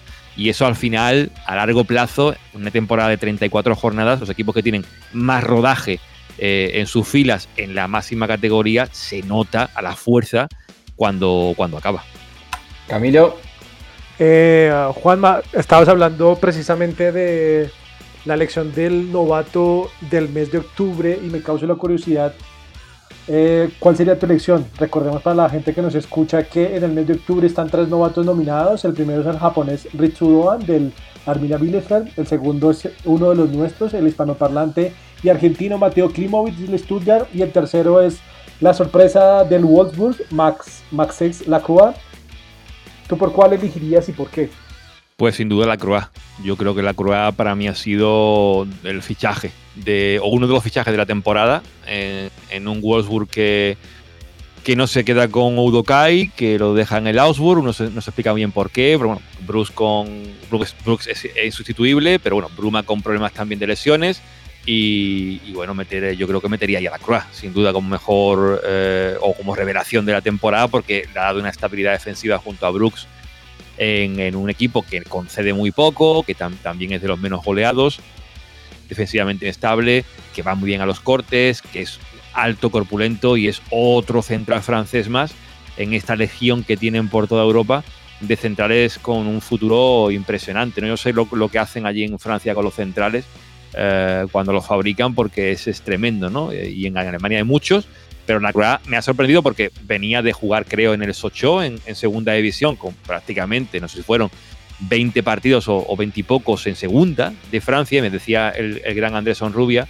que, es un experto en fútbol francés, pregunté por él y no, y, no le encajaba, ¿no? Que en Francia nadie quisiera eh, quedarse con la que ningún staff de, de ojeadores se viese a este jugador en segunda división con potencial para estar en, la Ligue 1, ¿no? Pero bueno, al final la Bundesliga tiene buenos jugadores en, francia y lo trajeron y, bueno, con, con, Bruce formando una pareja muy estable. Eh, el otro día ante el Hoffenheim estuvo espectacular eh, la Cruz y yo creo que se va a ganar el, trofeo. Una pena por Mateo Klimovic, le dije a Diego antes y Diego es el padre. Mateo Klimovic, que es un jugador también muy interesante, muy joven, pero si me tengo que quedar con uno, me quedo con la Cruz. Bueno, llegó el momento de, creo que ya hicimos un buen paso sobre la Bundesliga y llegó el momento de hablar de la selección alemana. Una selección alemana que eh, en este momento le contamos a los oyentes que está terminando su partido contra República Checa. Ya cuando lo escucharán el, capítulo ya habrá terminado. Eh, pero que, que no sé si te da la misma impresión, Juanma, como que no termina de, llenar, ¿no? Como que no termina de, conformar esta nueva selección con este recambio que seguramente mis compañeros ya estarán abordando, pero como que, bueno, gana un partido, pero como que no termina de ser la selección alemana de Joachim Löw, la que nos tenía acostumbrados hace ya largos años. Hombre, a ver, eh, siempre es difícil, es que pensemos una cosa, Joachim Löw lleva desde 2007, si no me equivoco, como seleccionador de, Alemania. Son eh, pues 13 años dirigiendo una selección. Eso no hay eh, país lo puede decir. No sé, a lo mejor voy a poner algún país en, un continente que desconozco que tiene su seleccionador 20 años en el cargo. Pero en el caso de, del alemán eh, es muy complicado que se apueste siempre por un, por un mismo proyecto con el mismo líder, ¿no? Pero eso es Alemania no es ni más ni menos. Alemania funciona en el medio y largo plazo siempre y Joaquín Löw pues es eso, es Alemania, es indisoluble al, proyecto su, imagen y hombre, yo creo que siempre está en ese relevo generacional continuo, ¿no? el Mundial de 2014 fue un punto eh, álgido y a partir de ahí la reconstrucción sigue, ¿no? Siguen entrando jugadores jóvenes en ese partido que aún no ha terminado, pero está en el 90 y, hablábamos antes de Philip Max, ha sido que ha dado el pase de gol a, a que es otro de los jugadores en esta nueva jornada em, de la selección eh, alemana, que llega a la final del europeo ante España, donde está también Neuhaus, está Waldschmidt, hoy los dos titulares. Bueno, hay jugadores jóvenes, ¿no? Que, tienen que ir poco a poco entrando. La verdad que en el caso del seleccionado alemán nadie le puede negar que no está introduciendo caras nuevas, ¿no? Eh, yo creo que eso no se le puede negar. A ver qué ocurre con el relevo en la portería, si finalmente Neuer da un paso al lado y se asienta Ter Stegen, por ejemplo. A mí me encantaría, siendo culé, obviamente, pero yo creo que esto requiere tiempo y en el fútbol realmente no hay, no hay mucho tiempo. Eh, le está costando partidos. Yo creo que eh, eso es lo que al final define también proyectos, ¿no? Que, por ejemplo, encadenas tres partidos ganando y no es lo mismo que tres partidos empatando, ¿no? Y en Alemania, pues bueno, si hay tres partidos que no se gana en la Nation League, uy, ya empieza el run run, ¿no? Que no es tan eh, grande como en otros países, pero que existe, ¿no? Y eso pues también a los jugadores le, genera dudas, eh, bueno, cuestiones que al final también influyen en el día a día. Y esto es la selección. La selección son partidos de amistosos y la Nation League y después llegará la Eurocopa. Y veremos la Eurocopa qué selección arena llega porque, bueno, lo que está claro es que los jugadores descartó Löw no van a volver. Ya lo ha dicho él, no volverá Müller, ni Hummels, ni Boateng, pero tampoco creo que sea un drama. Alemania tiene buenos jugadores, sí es cierto que en defensa le queda ajustar un par de cositas. Veremos si Robin Koch se asienta como un central que puede hacer ese relevo eh, ya definitivo y que sea la pareja de Niklas Zule y se estabilice, pero te decía antes lo del Borussia Dortmund, que ha encontrado la estabilidad dándole ya esa línea defensiva a cuatro nombres claros, en Alemania ahora mismo uno no sabe bien decir, a ver, dime el 11 de Alemania jugaría en defensa. No te lo sabe decir nadie, creo yo. No pongo a Ta, no pongo a Ginter, pongo a Zule, eh, no Koch, eh, nadie te lo puede decir. Ahora entra Philip Max, lo hace bien, se tiene que quedar Philip Max. Son muchos jugadores y tiene que decidir Joaquín Löw por 11 y los que acompañen en la plantilla que vaya a la Eurocopa. Veremos qué equipo va, pero Alemania, que la gente no dude que tiene un equipazo tremendo, jugadores para elegir en cada posición, pero al final son solamente 11 y los 23 de plantilla y eso también pues tiene su, su complejidad, pero sigo pensando que Alemania, bueno, será favorita para la próxima Europa como le siempre. ¿Las? A ver, yo creo que el problema que tiene ahora la Mannschaft es que, por ejemplo, hemos puesto el ejemplo de Philip Max. Eh, Philip Max ha ido convocado porque ha habido bajas, si no, no va. Lo mismo con Rey del Bakú, que también lleva haciendo un, inicio de temporada impresionante. Eh, hay eh, jugadores, por ejemplo, Schulz, que lleva más de una temporada comiéndose banquillo en Dortmund. También está Dahoud. Y hay otros jugadores que se quedan fuera eh, a mí me gusta especialmente Maxi Arnold, que creo que lleva ya año y medio llamando desesperadamente a la puerta de Lowe y no le convoca. Mientras que hay, eh, como ya he dicho, Dahoud, Schulz, eh, jugadores que no, por meritocracia, no deberían estar ahí. Y claro, tú ves que le cierra la puerta a Müller, pero a la vez se la deja entreabierta a Gotze. ¿No crees que el problema es que no se convoca a los mejores jugadores que hay? Bueno, es que lo de los mejores jugadores puede también ser subjetivo, ¿no? Es cierto que sí que hay bajas eh, y que por eso entra Philip Max, pero no deja de, poner en evidencia que Alemania tiene donde elegir y no muchas selecciones pueden decir a lo mejor eso, ¿no? Decir, bueno, si no tengo a Hastenberg, Merin Max, que es un jugador que mucha gente ha pedido. Eh, en el caso de, no llevar, como tú dices, a los mejores, eh, bueno, son decisiones al final, es una decisión que corresponde al staff, que no sé ellos qué, determinación tomaron, que fue la de, entiendo, de dar carpetazo a una etapa y dar y abrir el paso a otra. Y eso implica a esos tres jugadores. Y hay gente que dirá, bueno, ¿y por qué Neuer? No, bueno, Neuer es el capitán, eh, el líder de ese vestuario y no quería renunciar a eso, pero estimó que tenía que renunciar a estos tres. A ver, si alguien como Joaquín Löw decide que estos tres jugadores no estén en la dinámica de la selección, algo, algo sabrá él que desconocemos y por tanto yo no, puedo decir nada respecto a eso. A mí ahora mismo, claro, es fácil decir, como Müller se ha destapado, pues ahora por qué no lo convoca, pero si Müller cuando estaba con Kovac nadie se acordaba de la no convocatoria de, de Tomás Müller, ¿no? De repente explota con Flick y ahora nos acordamos de él.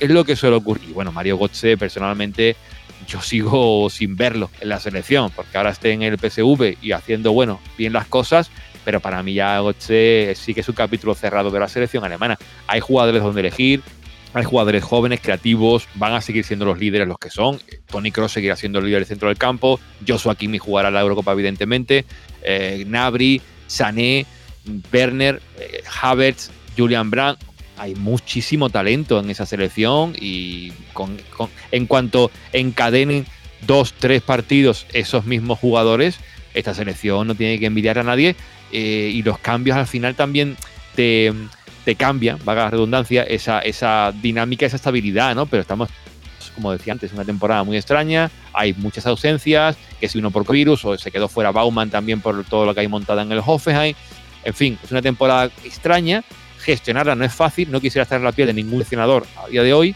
eh, pero Alemania, bueno, yo creo que convoca a lo mejorcito que tiene hoy, a lo que puede convocar, y cuando tenga que convocar a lo que debe para la Eurocopa, va a tener un plantillón. Camilo. Eh, Juanma, teniéndote a ti invitado en este podcast, pues es muy difícil no aprovechar dos temas que seguramente te apasionan mucho, que es el fútbol alemán y que es el Barcelona. Y hay una persona que reúne esos dos temas y es Marc André Ter Stegen.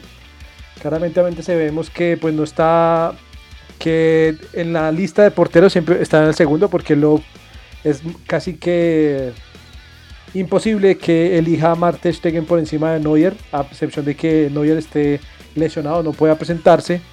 Pero la renovación de él con Barcelona y su nuevo papel dentro de la plantilla, esa renovación ha sido un tema mucho de qué hablar. ¿Qué opinión te deja de esta, de esta nueva etapa de Marandre Ter Stegen en el Barcelona y cómo podría en un futuro no muy lejano ser el capitán de este equipo? Bueno, yo creo que Ter Stegen va con, todas a ser capitán del Barça. Eh, reúne todos los condicionantes para hacerlo. A mí lo que me fascina de él es sobre todo lo bien que habla español, porque yo llevo aquí ya siete años en Alemania y no hablo ni de lejos como el alemán como él habla el español. Eso es lo que más le envidio. Y futbolísticamente, bueno, me parece un portero que el otro día contra el Dinamo de Kiev, que viene de lesión, sale y te hace el partido que te hace. Es para mí un portero eh, que a día de hoy tiene poca comparación con ningún otro. Eh, Manuel Neuer, eh, yo le tengo un respeto máximo porque había gente que hace ya un año y medio lo quería enterrar. Yo me negaba. Está bien, Neuer, y no está lesionado o, o, o poslesión, es el mejor portero del mundo. Lo demostró pasado año con el Bayern, al nivel al que estaba, la final de Champions que te hace. Eh, esos pocos porteros lo pueden, lo pueden igualar.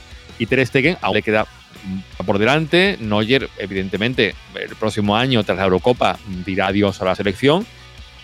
Y a partir de ahí, pues habrá que, darle ya, o lo entiendo que lo hará, yo aquí la portería alemana, eso le dará mayor, ¿cómo decirlo?, estabilidad eh, emocional a, a Ter Stegen, que ya es feliz de por sí en Barcelona, pero ser titular de la selección alemana de tu país, pues mayor eh, empaque. Y en el Barça, bueno, eh, yo creo que cuando Messi se vaya, veremos cuándo lo hace. Va a estar Ter Stegen ahí como uno de los capitanes seguros. Y si no sé si no sé si el capitán, pero que entre los primeros a, digamos, heredar el brazalete de Leo Messi va a estar seguro él. Antes de, pasar al siguiente tema eh, y cerrar con el tema selección, me quiero detener en un detalle que creo que es lo que le critica más en cierto punto la prensa internacional, no tanto en Alemania me parece, pero sí la prensa internacional, por así decirlo. En el pasado, en la selección alemana tuvimos grandes líderes, ¿no? Eh, podemos citar a, bueno, Beckenbauer, podemos traer a Mateus, eh, Andreas Breme, eh, Thomas Müller en lo reciente, Hummels, etcétera, etcétera. Recién decías muy bien que, bueno, la cantidad de jugadores que tiene la selección alemana no tiene nada para envidiarle a otra y, en cierto modo podemos llegar a discutir si, si acompañamos o no la decisión del web.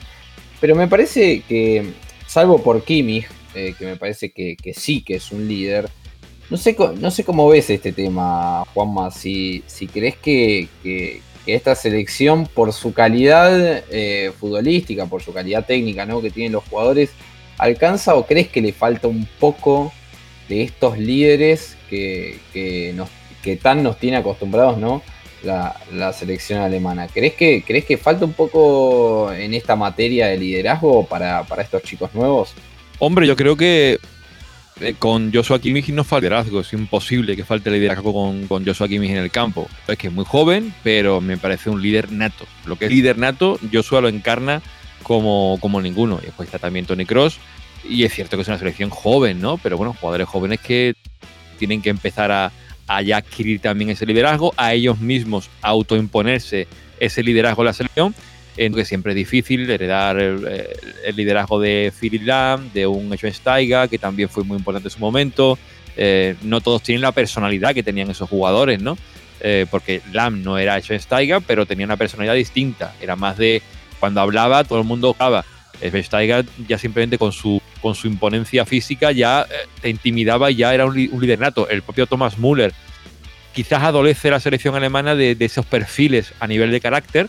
Yo creo que Joshua Kimmich lo tiene eh, y me parece que bueno que puede ser perfectamente el líder de la selección alemana en una competición importante. Y yo, de verdad, cuando llega un como una Eurocopa, yo estos, estos torneos siempre lo tomo, los cojo mucho con pinzas, ¿no? Porque entiendo que mm, un torneo de Eurocopa o de Mundial se define mucho por, por, esto es muy típico decirlo, por detalles, ¿no?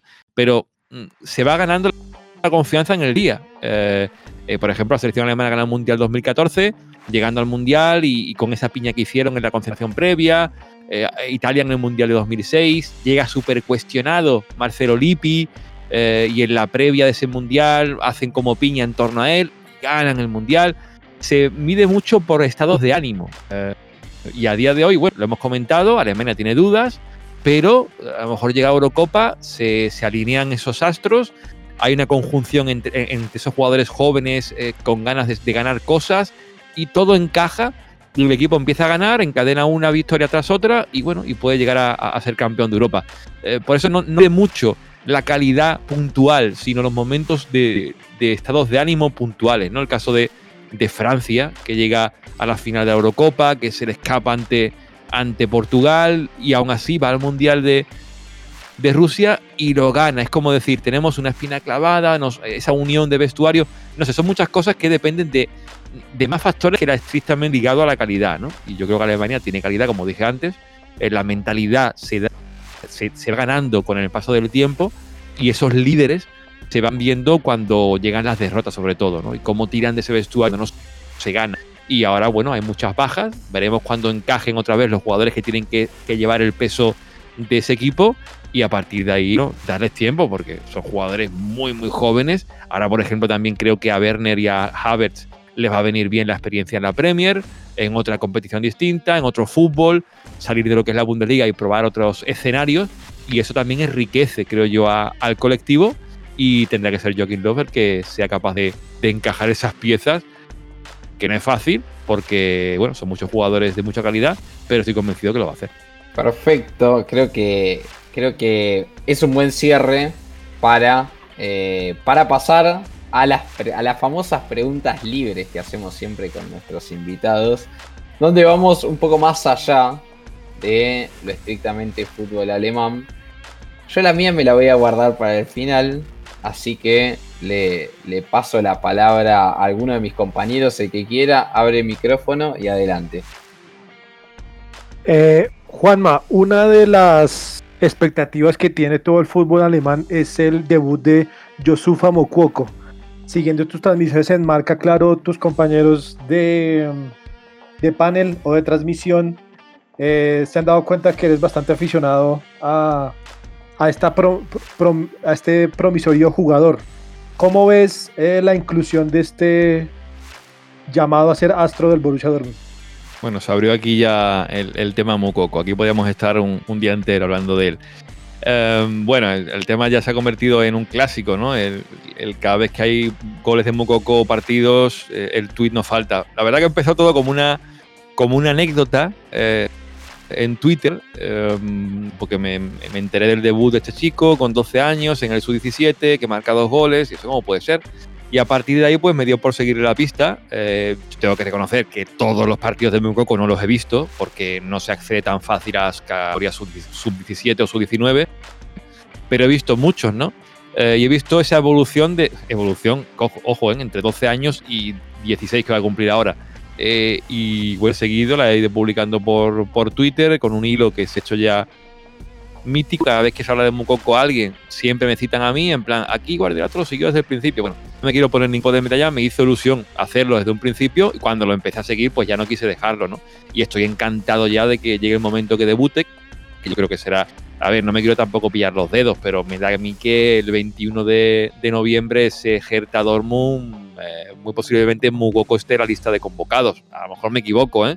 Y lo dejen para el siguiente, que creo que es un Dortmund Colonia pero me da a mí que en Berlín, que además es un escenario eh, bastante propicio para que debute el debutante más joven en la historia de la Bundesliga, em, y ojalá sea ahí en el Olympia Stadium y debute Yusofa, que es un futbolista para el que no lo conozca, que en cuanto lo ves un par de, un par de partidos te das cuenta que es un jugador diferente. No es un Messi, que la gente no se equivoque aquí, no es Leo Messi, pero es un futbolista muy inteligente. Es un futbolista que si bien con, con 12 años, yo lo recuerdo en la final del Sub-17 ante el Bayern de Múnich, eh, lo estuve en el campo, allí en el campus del Bayern, y le recuerdo eh, como un jugador de 12 años. eh, muy hiperactivo, quería ir a presar todas las pelotas, muy inquieto. Físicamente, él sabe encontrarse los huecos entre los centrales, sabe aprovechar muy bien el espacio, manejar ese cuerpo, que es físicamente, el chico es fuerte, es una, es una obviedad.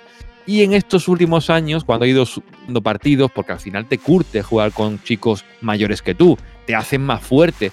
He visto cómo ha evolucionado. Recuerdo la final del Sub-17, la segunda que juega, eh, que llegó a dos finales consecutivas con el Dortmund Sub-17, contra el Color, con que tenía, por cierto, en ese partido a Florian Wirtz. Jugó contra, contra Mukoko. Ganó el Colonia, pero Mukoko hace una final escandalosa. Un año después de, jugar la, la, anterior que comenté contra el Valle un jugador de, área, un jugador de, recibir la pelota en el área, poner eh, mm, visión, portería y raramente no llevar el disparo entre los tres palos. Y en los últimos años, en el sub-19, ya se ha convertido en un jugador que, es curioso decirlo, pero entre 12 y 15 años ha evolucionado. Y ahora es no presiona si no tiene que, hacerlo imperiosamente, espera su momento y cuando llega la pelota te encara y pone portería y ahí raramente va a fallar. Es un delantero eh, impactante. Eh, lo dijo, ¿no? que no ha visto un jugador a esa edad tan bueno, con una mentalidad muy adecuada. Lo han sabido cuidar en el Dortmund. Ahí Lars Ricken, que es el jefe de, la, de las divisiones inferiores,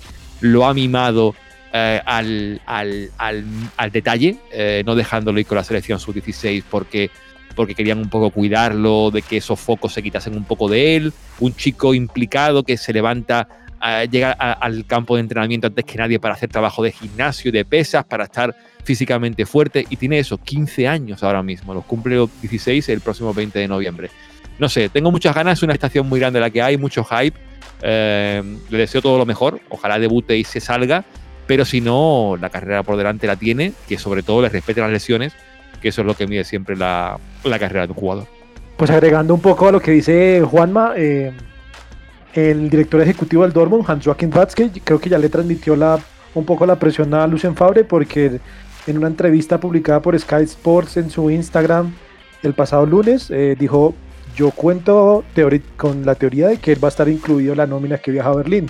Ya todo depende del entrenador, entonces creo que eh, veremos minutos de Mococo en el partido contra el Hertha y coincido que un escenario muy bonito para ver su debut, es el Olímpico de Berlín. Claramente me gustaría con hinchas, pero creo que el debut de este, de este como decía anteriormente, este prometedor jugador, eh, entusiasma a toda la liga. Sí, creo que, todos vamos a coincidir con, Camilo y con, y con Juanma, el, el hype que tenemos todos con, con Moukoko. La verdad que más allá de que, de que algunos corazones por aquí sean negros y amarillos, eh, creo que todos tenemos ganas de verlo. Pero bueno, antes, antes de eso, le paso la palabra a, a Blas, que, seguramente va a preguntar algo. Eh, bueno, Juanma, eh, ¿para ti cómo surgió la idea de dejar España y decidir mudarte a Alemania para, para trabajar allí? ¿Y cómo, qué es lo que más ha cambiado en tu vida como periodista el estar allí? Bueno, esto daría para un programa más largo que el de Mucoco, eh, porque mm, yo me vine a España, bueno, como muchos otros expatriados, eh, con la crisis esta del 2008, 2009, aunque yo me vine en 2013, pasado un poco más de tiempo después de la crisis o cuando explota. Eh, yo me vine realmente por desencanto en lo laboral, pero en un porcentaje más por, por el plano sentimental. Mi novia en aquel entonces era alemana eh, y claro, pues relación a distancia no es fácil de gestionar y entendí en 2013, en abril o mayo, que la única solución para mantener la relación a bote era irme a Alemania. Y entre eso, que tenía descanto a nivel laboral por cómo estaba el tema en España, porque es lo de siempre en España, por lo menos eh, lo que yo he vivido, y no solamente en mi caso, sino mucha otra gente, de que te prometen, te dicen, no, el tal cual, y al final no llega nunca nada y para estar esperando eh, con promesas vacías prefería arriesgarme por ella y por, y por mí, ¿no? Y al final, bueno, me vine a Alemania, el 23 de septiembre de 2013 aterricé en el aeropuerto de Memmingen, em, en Baviera, un lunes, y desde entonces, pues aquí sigo, son siete años ya cumplidos, eh, he vivido de todo, eh, sigo aquí por, por también el apartado sentimental, aunque no por aquella chica, sino por otra, y en medio hubo otra, o sea que al final me ha mantenido Alemania eh, en parte por el amor y en parte por el trabajo, es decir que bueno, en el trabajo yo eh, no empecé trabajando de periodista. Yo he trabajado en la radio en, Huelva, en mi ciudad, en medios digitales, haciendo diferentes historias, pero, pero llegué aquí a Alemania y claro, sin alemán, eh, sin contactos reales, reales que te puedan abrir puertas, pues al final me tocó trabajar de cosas que no es lo mío, pero ningún problema para poder pagar el alquiler hay que trabajar y correos durante dos años mientras hacía cositas relacionadas con la Bundesliga, traducciones y demás, poco a poco. Y a partir de ahí, bueno, eh, surgió la oportunidad de trabajar en la Bundesliga, en la web oficial en español, y cambió un poco mi, rutina. Y ya, pues nada, seguí luego lo mío. Antes hice algo también como corresponsal para el diario Sport. Y después de la Bundesliga, pues bueno, estamos aquí a, ya sé, no, noviembre de 2020 y yo soy una persona que a mí no me va a cambiar Alemania ciertas eh, particularidades de mi persona. Yo soy alguien que vive muy al día y Alemania te, te, te, te, obliga casi a vivir al medio largo plazo. Yo soy de vivir al día, así que el día ahora mismo es grabar con vosotros y ya mañana veremos lo que ocurre. Buenísimo, creo que eh, Juanma no solamente se enamoró en el plano futbolístico, sino fue más allá de ese amor eh, y la verdad que, no. Creo que este grupo también se caracteriza un poco de, la pasión y el corazón siempre adelante, así que eh, buenísima historia. Ahora, Tommy, te hago el cambio de frente. Perfecto, sí, también me quería quedar un poco con, lo que es eh, el trabajo allí en, Alemania y sobre todo trabajar en la Bundesliga, quizá lo nuestro un poco más informal, un poco a la distancia, pero cómo es trabajar desde allí, desde, el campo de juego y un poco también con lo que es el, backstage de, la liga alemana.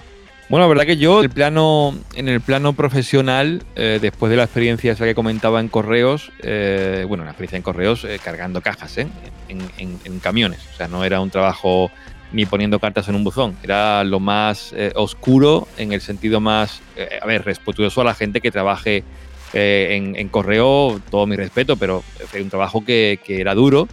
Y a partir de ahí, bueno, cambié y empecé a trabajar en la Bundesliga y ya había hecho lo que te digo de corresponsal en Diario Sport y poder ir al campo, estar muy en contacto con Pep Guardiola, tuve la oportunidad de conocerlo, imagínate, soy Guardiolato en, en, Twitter y conocer a Pep pues fue como, como, no sé, como cerrarse un círculo de alguna forma eh, y tener ese acceso a, a lo Guardiola, a su entorno y demás, fue bonito durante la experiencia, pero también me di cuenta de, cosas que, son necesarias que uno se dé cuenta en este oficio, ¿no? que es darte cuenta de que los entornos eh, van siempre buscando sus intereses, ¿no?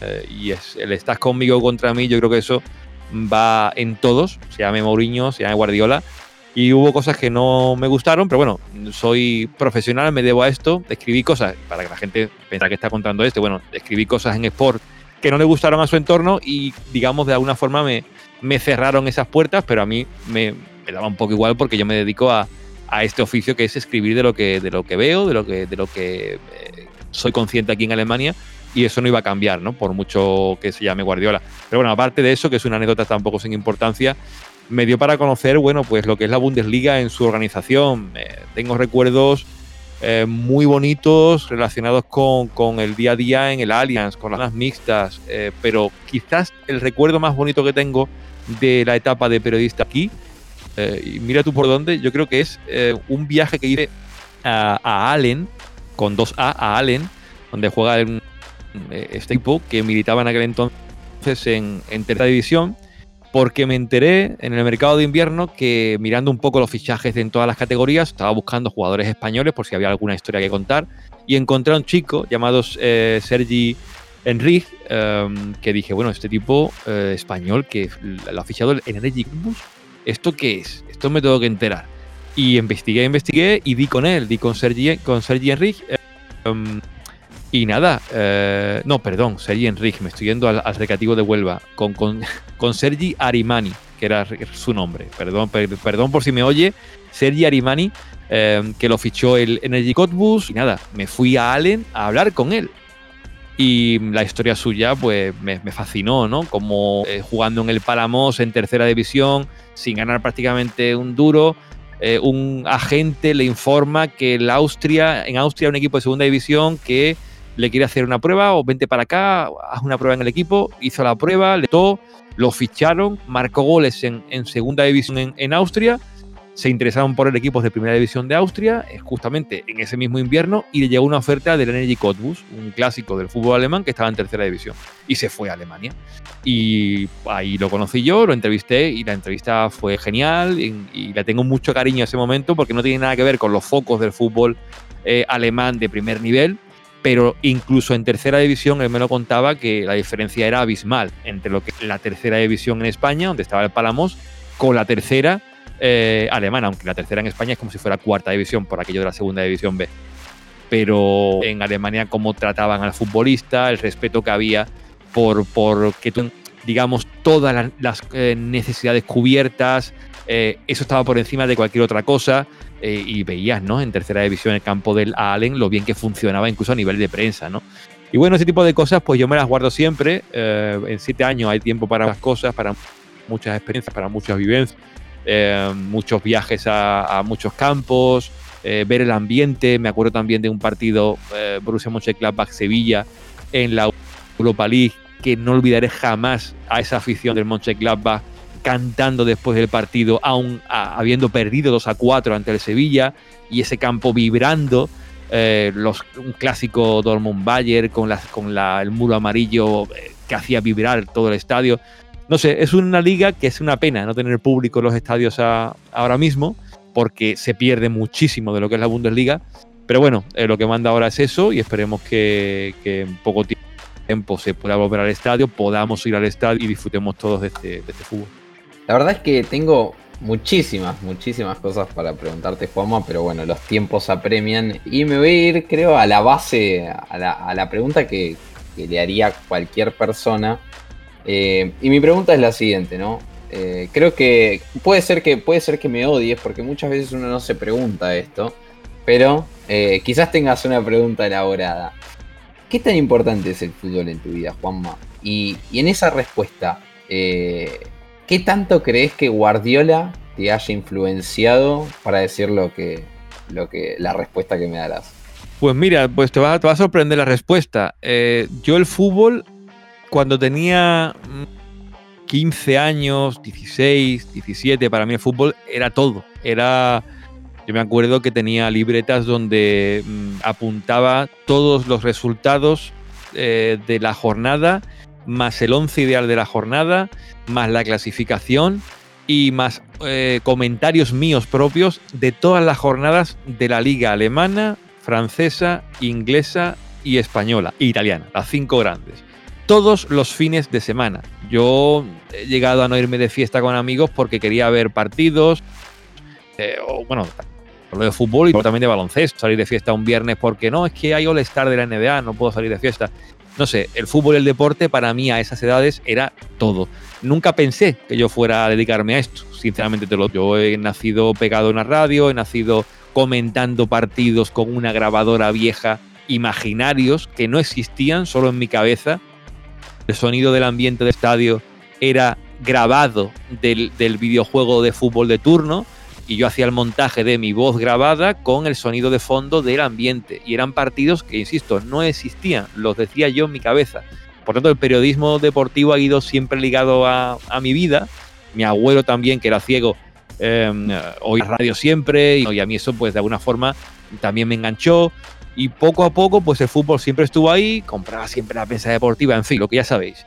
Pero cuando me he dedicado al deportivo, que es una cosa que ha surgido casi casi ya no voy a decir de mayor, porque 25 o 26 años no es ser mayor, pero yo entré tarde a esto, entré por vocación más que cualquier otra cosa. Esto no quiere decir que no invite gente que sueña con ser periodista que estudie la carrera. Yo no estudié la carrera. Yo hice un posgrado en periodismo de a partir de ahí fui haciendo cosas y me fui ganando un hueco. Pero no soy titulado ni eh, periodista. Y esto, bueno, hay gente que le molesta, me da exactamente igual. Yo quiero ser honesto y por eso lo digo. Pero a partir de que te dedicas a trabajar de periodista, el fútbol pasa a ser tu trabajo. Y a partir de ese momento cambia la cosa, cambia la historia. Y yo el fútbol ahora mismo, si no estoy trabajando, intento no ver nada. Y te lo digo sinceramente. Yo me pongo a ver fútbol cuando me toca verlo, cuando me toca trabajar, pero si yo eh, he terminado una jornada dura y estoy hasta arriba de fútbol, yo no me voy a poner a ver fútbol. Habrá gente que lo haga, ah, ¿cómo no te vas a ver los siete partidos de, de, la, de la jornada? ¿Cómo no te vas a ver? No, mira, yo quiero descansar y yo quiero ver una serie de Netflix y yo quiero leerme un libro y yo quiero escuchar un podcast que me interese. Yo no quiero ver fútbol. Y bueno, eso la gente que es muy joven no lo entiende, pero lo va entendiendo con el paso del tiempo cuando va cumpliendo, cuando va cumpliendo años. Eh, pero bueno, este es mi caso, es mi experiencia y el fútbol, a tu pregunta. ¿Qué de importante es en mi vida? Importante porque ahora mismo es lo que me da de comer, pero creo que hay cosas mucho, mucho más importantes que el fútbol.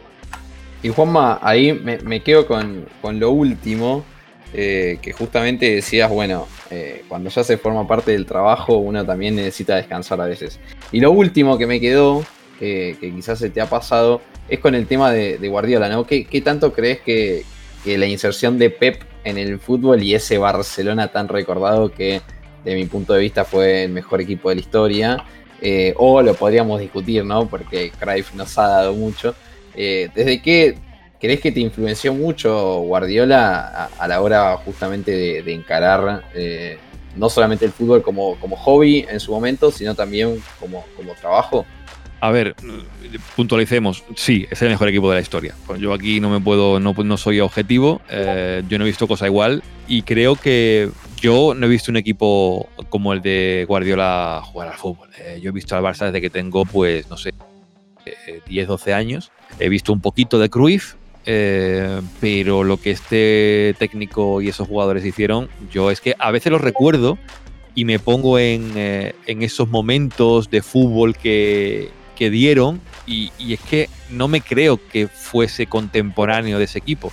Aún me crédito a lo que a lo que a lo que vivimos, los que fuimos eh, culés, a los que vivimos esos años con, con Pep y, la verdad que bueno, em, Guardiola, a ver, ha sido una influencia, creo, no solamente para, los como aficionados lo hemos visto, sino una influencia para el fútbol en sí. Eh, hace poco hablaba con, con Javier Macherano para el podcast del Barça y decía, el fútbol para él, para él, para Macherano, cambia en 2008. Y claro, la pregunta pues se, hacía sola, ¿no? Y le pregunté quién, quién lo cambiaba y claro, dijo Guardiola. Y es que es cierto, es que uno antes de Pep no veía al central yendo a, a casi abrirse casi al córner porque la presión del equipo contrario era muy, muy sa. ¿Y qué hacía Pep? Pues si me quieres venir a presionar, venme a Y mandaba a los centrales al córner. ¿Quién había hecho eso antes? Sí, veíamos a, a, la Volpe, la salida a la Volpiana famosa, con Márquez, Osorio y tal. Pero no era lo que hizo Guardiola con, con ese Barça, ¿no? Eh, su obra es una obra perfecta. Eh, creo que no tiene ninguna arista prácticamente en sus tres primeras temporadas, porque incluso cuando caía eliminado, me acuerdo de la primera eliminación ante el Sevilla en Copa del Rey, en octavos de final, el partido que hace el Barça en Sevilla es una cosa, locos, es un partido, no tiene sentido que se le vaya al Barça, las paradas que hizo Paló, cómo jugó el Barça a nivel ofensivo, y es que incluso las eliminaciones ante el Inter o ante el Chelsea, como caía ese equipo, te hacía como culé sentirte orgulloso. Y eso, pues desgraciadamente, en los últimos años hemos caído y de lo que menos nos hemos sido orgullosos, ¿no? Eh, y con Pep, pues perdías y decías, Buah, ¿cómo voy a... ¿Cómo voy a estar triste si lo que acabo de ver ha sido increíble, ¿no? Y pasó incluso un poco también, diría, en el Bayern, ¿no? Cuando estuvo en el, en el Bayern, su último partido en la competición europea fue ante el Atlético de Madrid, ¿no? Y yo creo que aquí todos os acordáis de ese partido ante el Atlético de Madrid. Yo estaba en el campo. Yo no recuerdo un ambiente igual eh, en el Allianz Arena y creo que ni en mi vida he visto un ambiente tan caliente ni tan de la gente tan metida en el partido que aquel 2 a 1 ante el Atlético de Madrid. Es decir, es que no se puede hacer más para ganar el partido. Es imposible hacer más para ganarlo y ganándolo caer eliminado.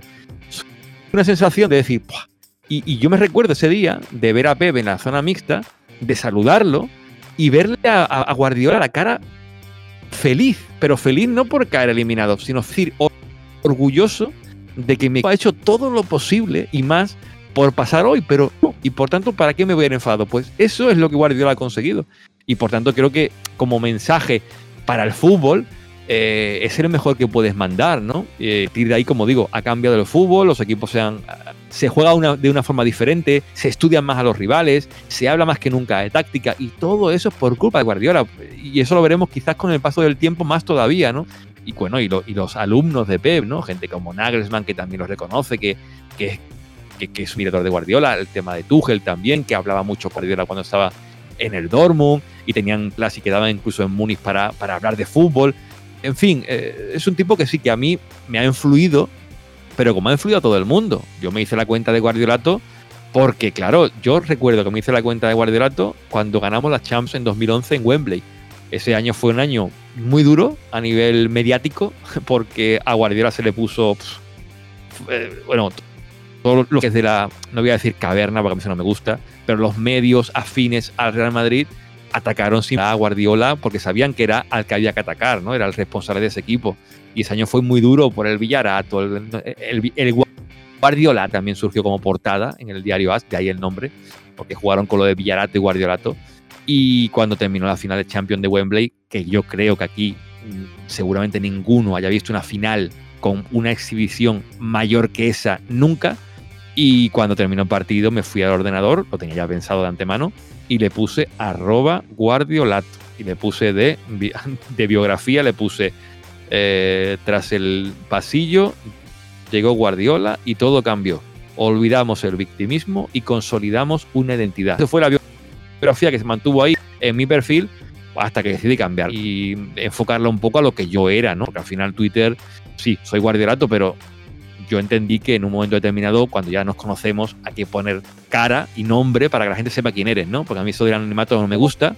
Y del homenaje se pasó a, una cuenta que ha llegado a tener muchos seguidores, pero que sigue siendo la misma del principio. Y que bueno, pues sí, en, lo que es el Twitter, que de alguna forma me llevó a conocer a Pep, esa cuenta de. No, me llevó a conocerlo, no. Lo conocí porque estaba en Alemania, Martí Perarnau me llevó a la ciudad deportiva, pero cuando conocí a Pep y le di el abrazo, él sabía quién yo era y él me conocía de Twitter. Por tanto, es muy curioso que el mundo sea tan pequeño, que una cuenta de Twitter se haga popular y que la conozca eh, la que le da nombre. Bueno, es un poco una, una historia, la historia de mi vida en Alemania, que no deja de ser también bonito. Bueno, creo que, hemos ya más de una hora y media de, charla. Creo que, creo que es hora de, dar el cierre. Eh, pero antes, antes, eh, voy a pasar a recomendar algunas cuestiones de las de siempre. En primer lugar, visitar todas nuestras redes sociales, tanto en Twitter como Facebook como Instagram, mi Bundesliga, ahí estamos.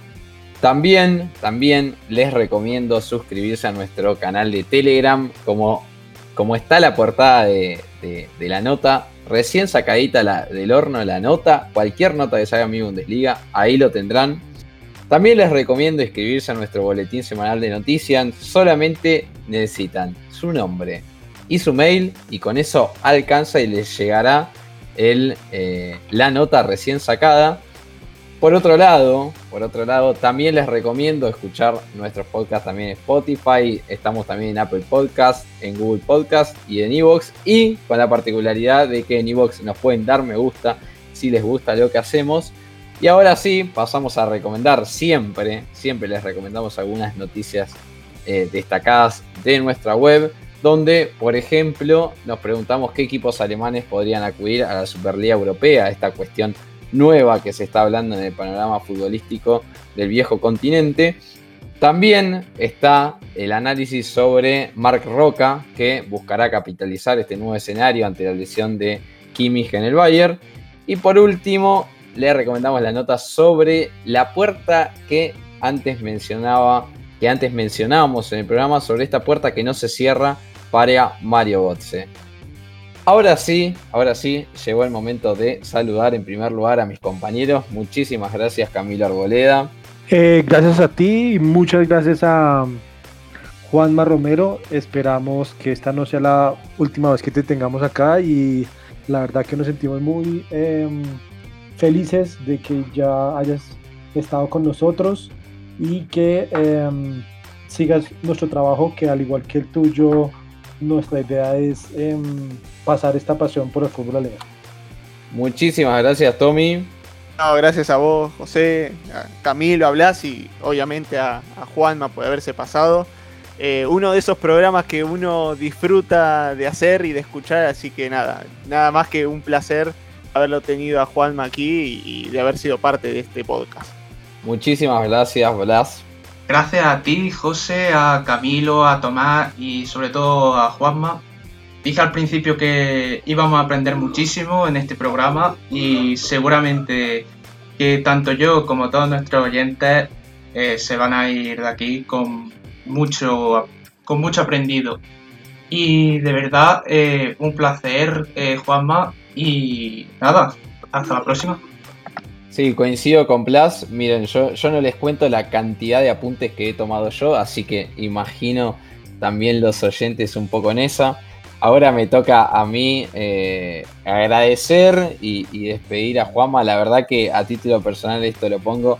Eh, la verdad que es un placer enorme hablar con eh, alguien de, tu calidad de entendimiento sobre el fútbol. La verdad que, como decía antes, me, he llevado un montón de conocimientos y, también ¿no? lo gratificante que te da un poco eh, mi Bundesliga, eh, de poder hablar contigo y sé que va a terminar el programa y le voy a decir a mi hermano, pude hablar con Juanma Romero en algún momento, así que te agradezco, te agradecemos todos muchísimo, obviamente, por estar acá y por aceptar nuestra invitación y por una hora y media hablar del fútbol que tanto nos gusta. Muchísimas gracias, Juanma.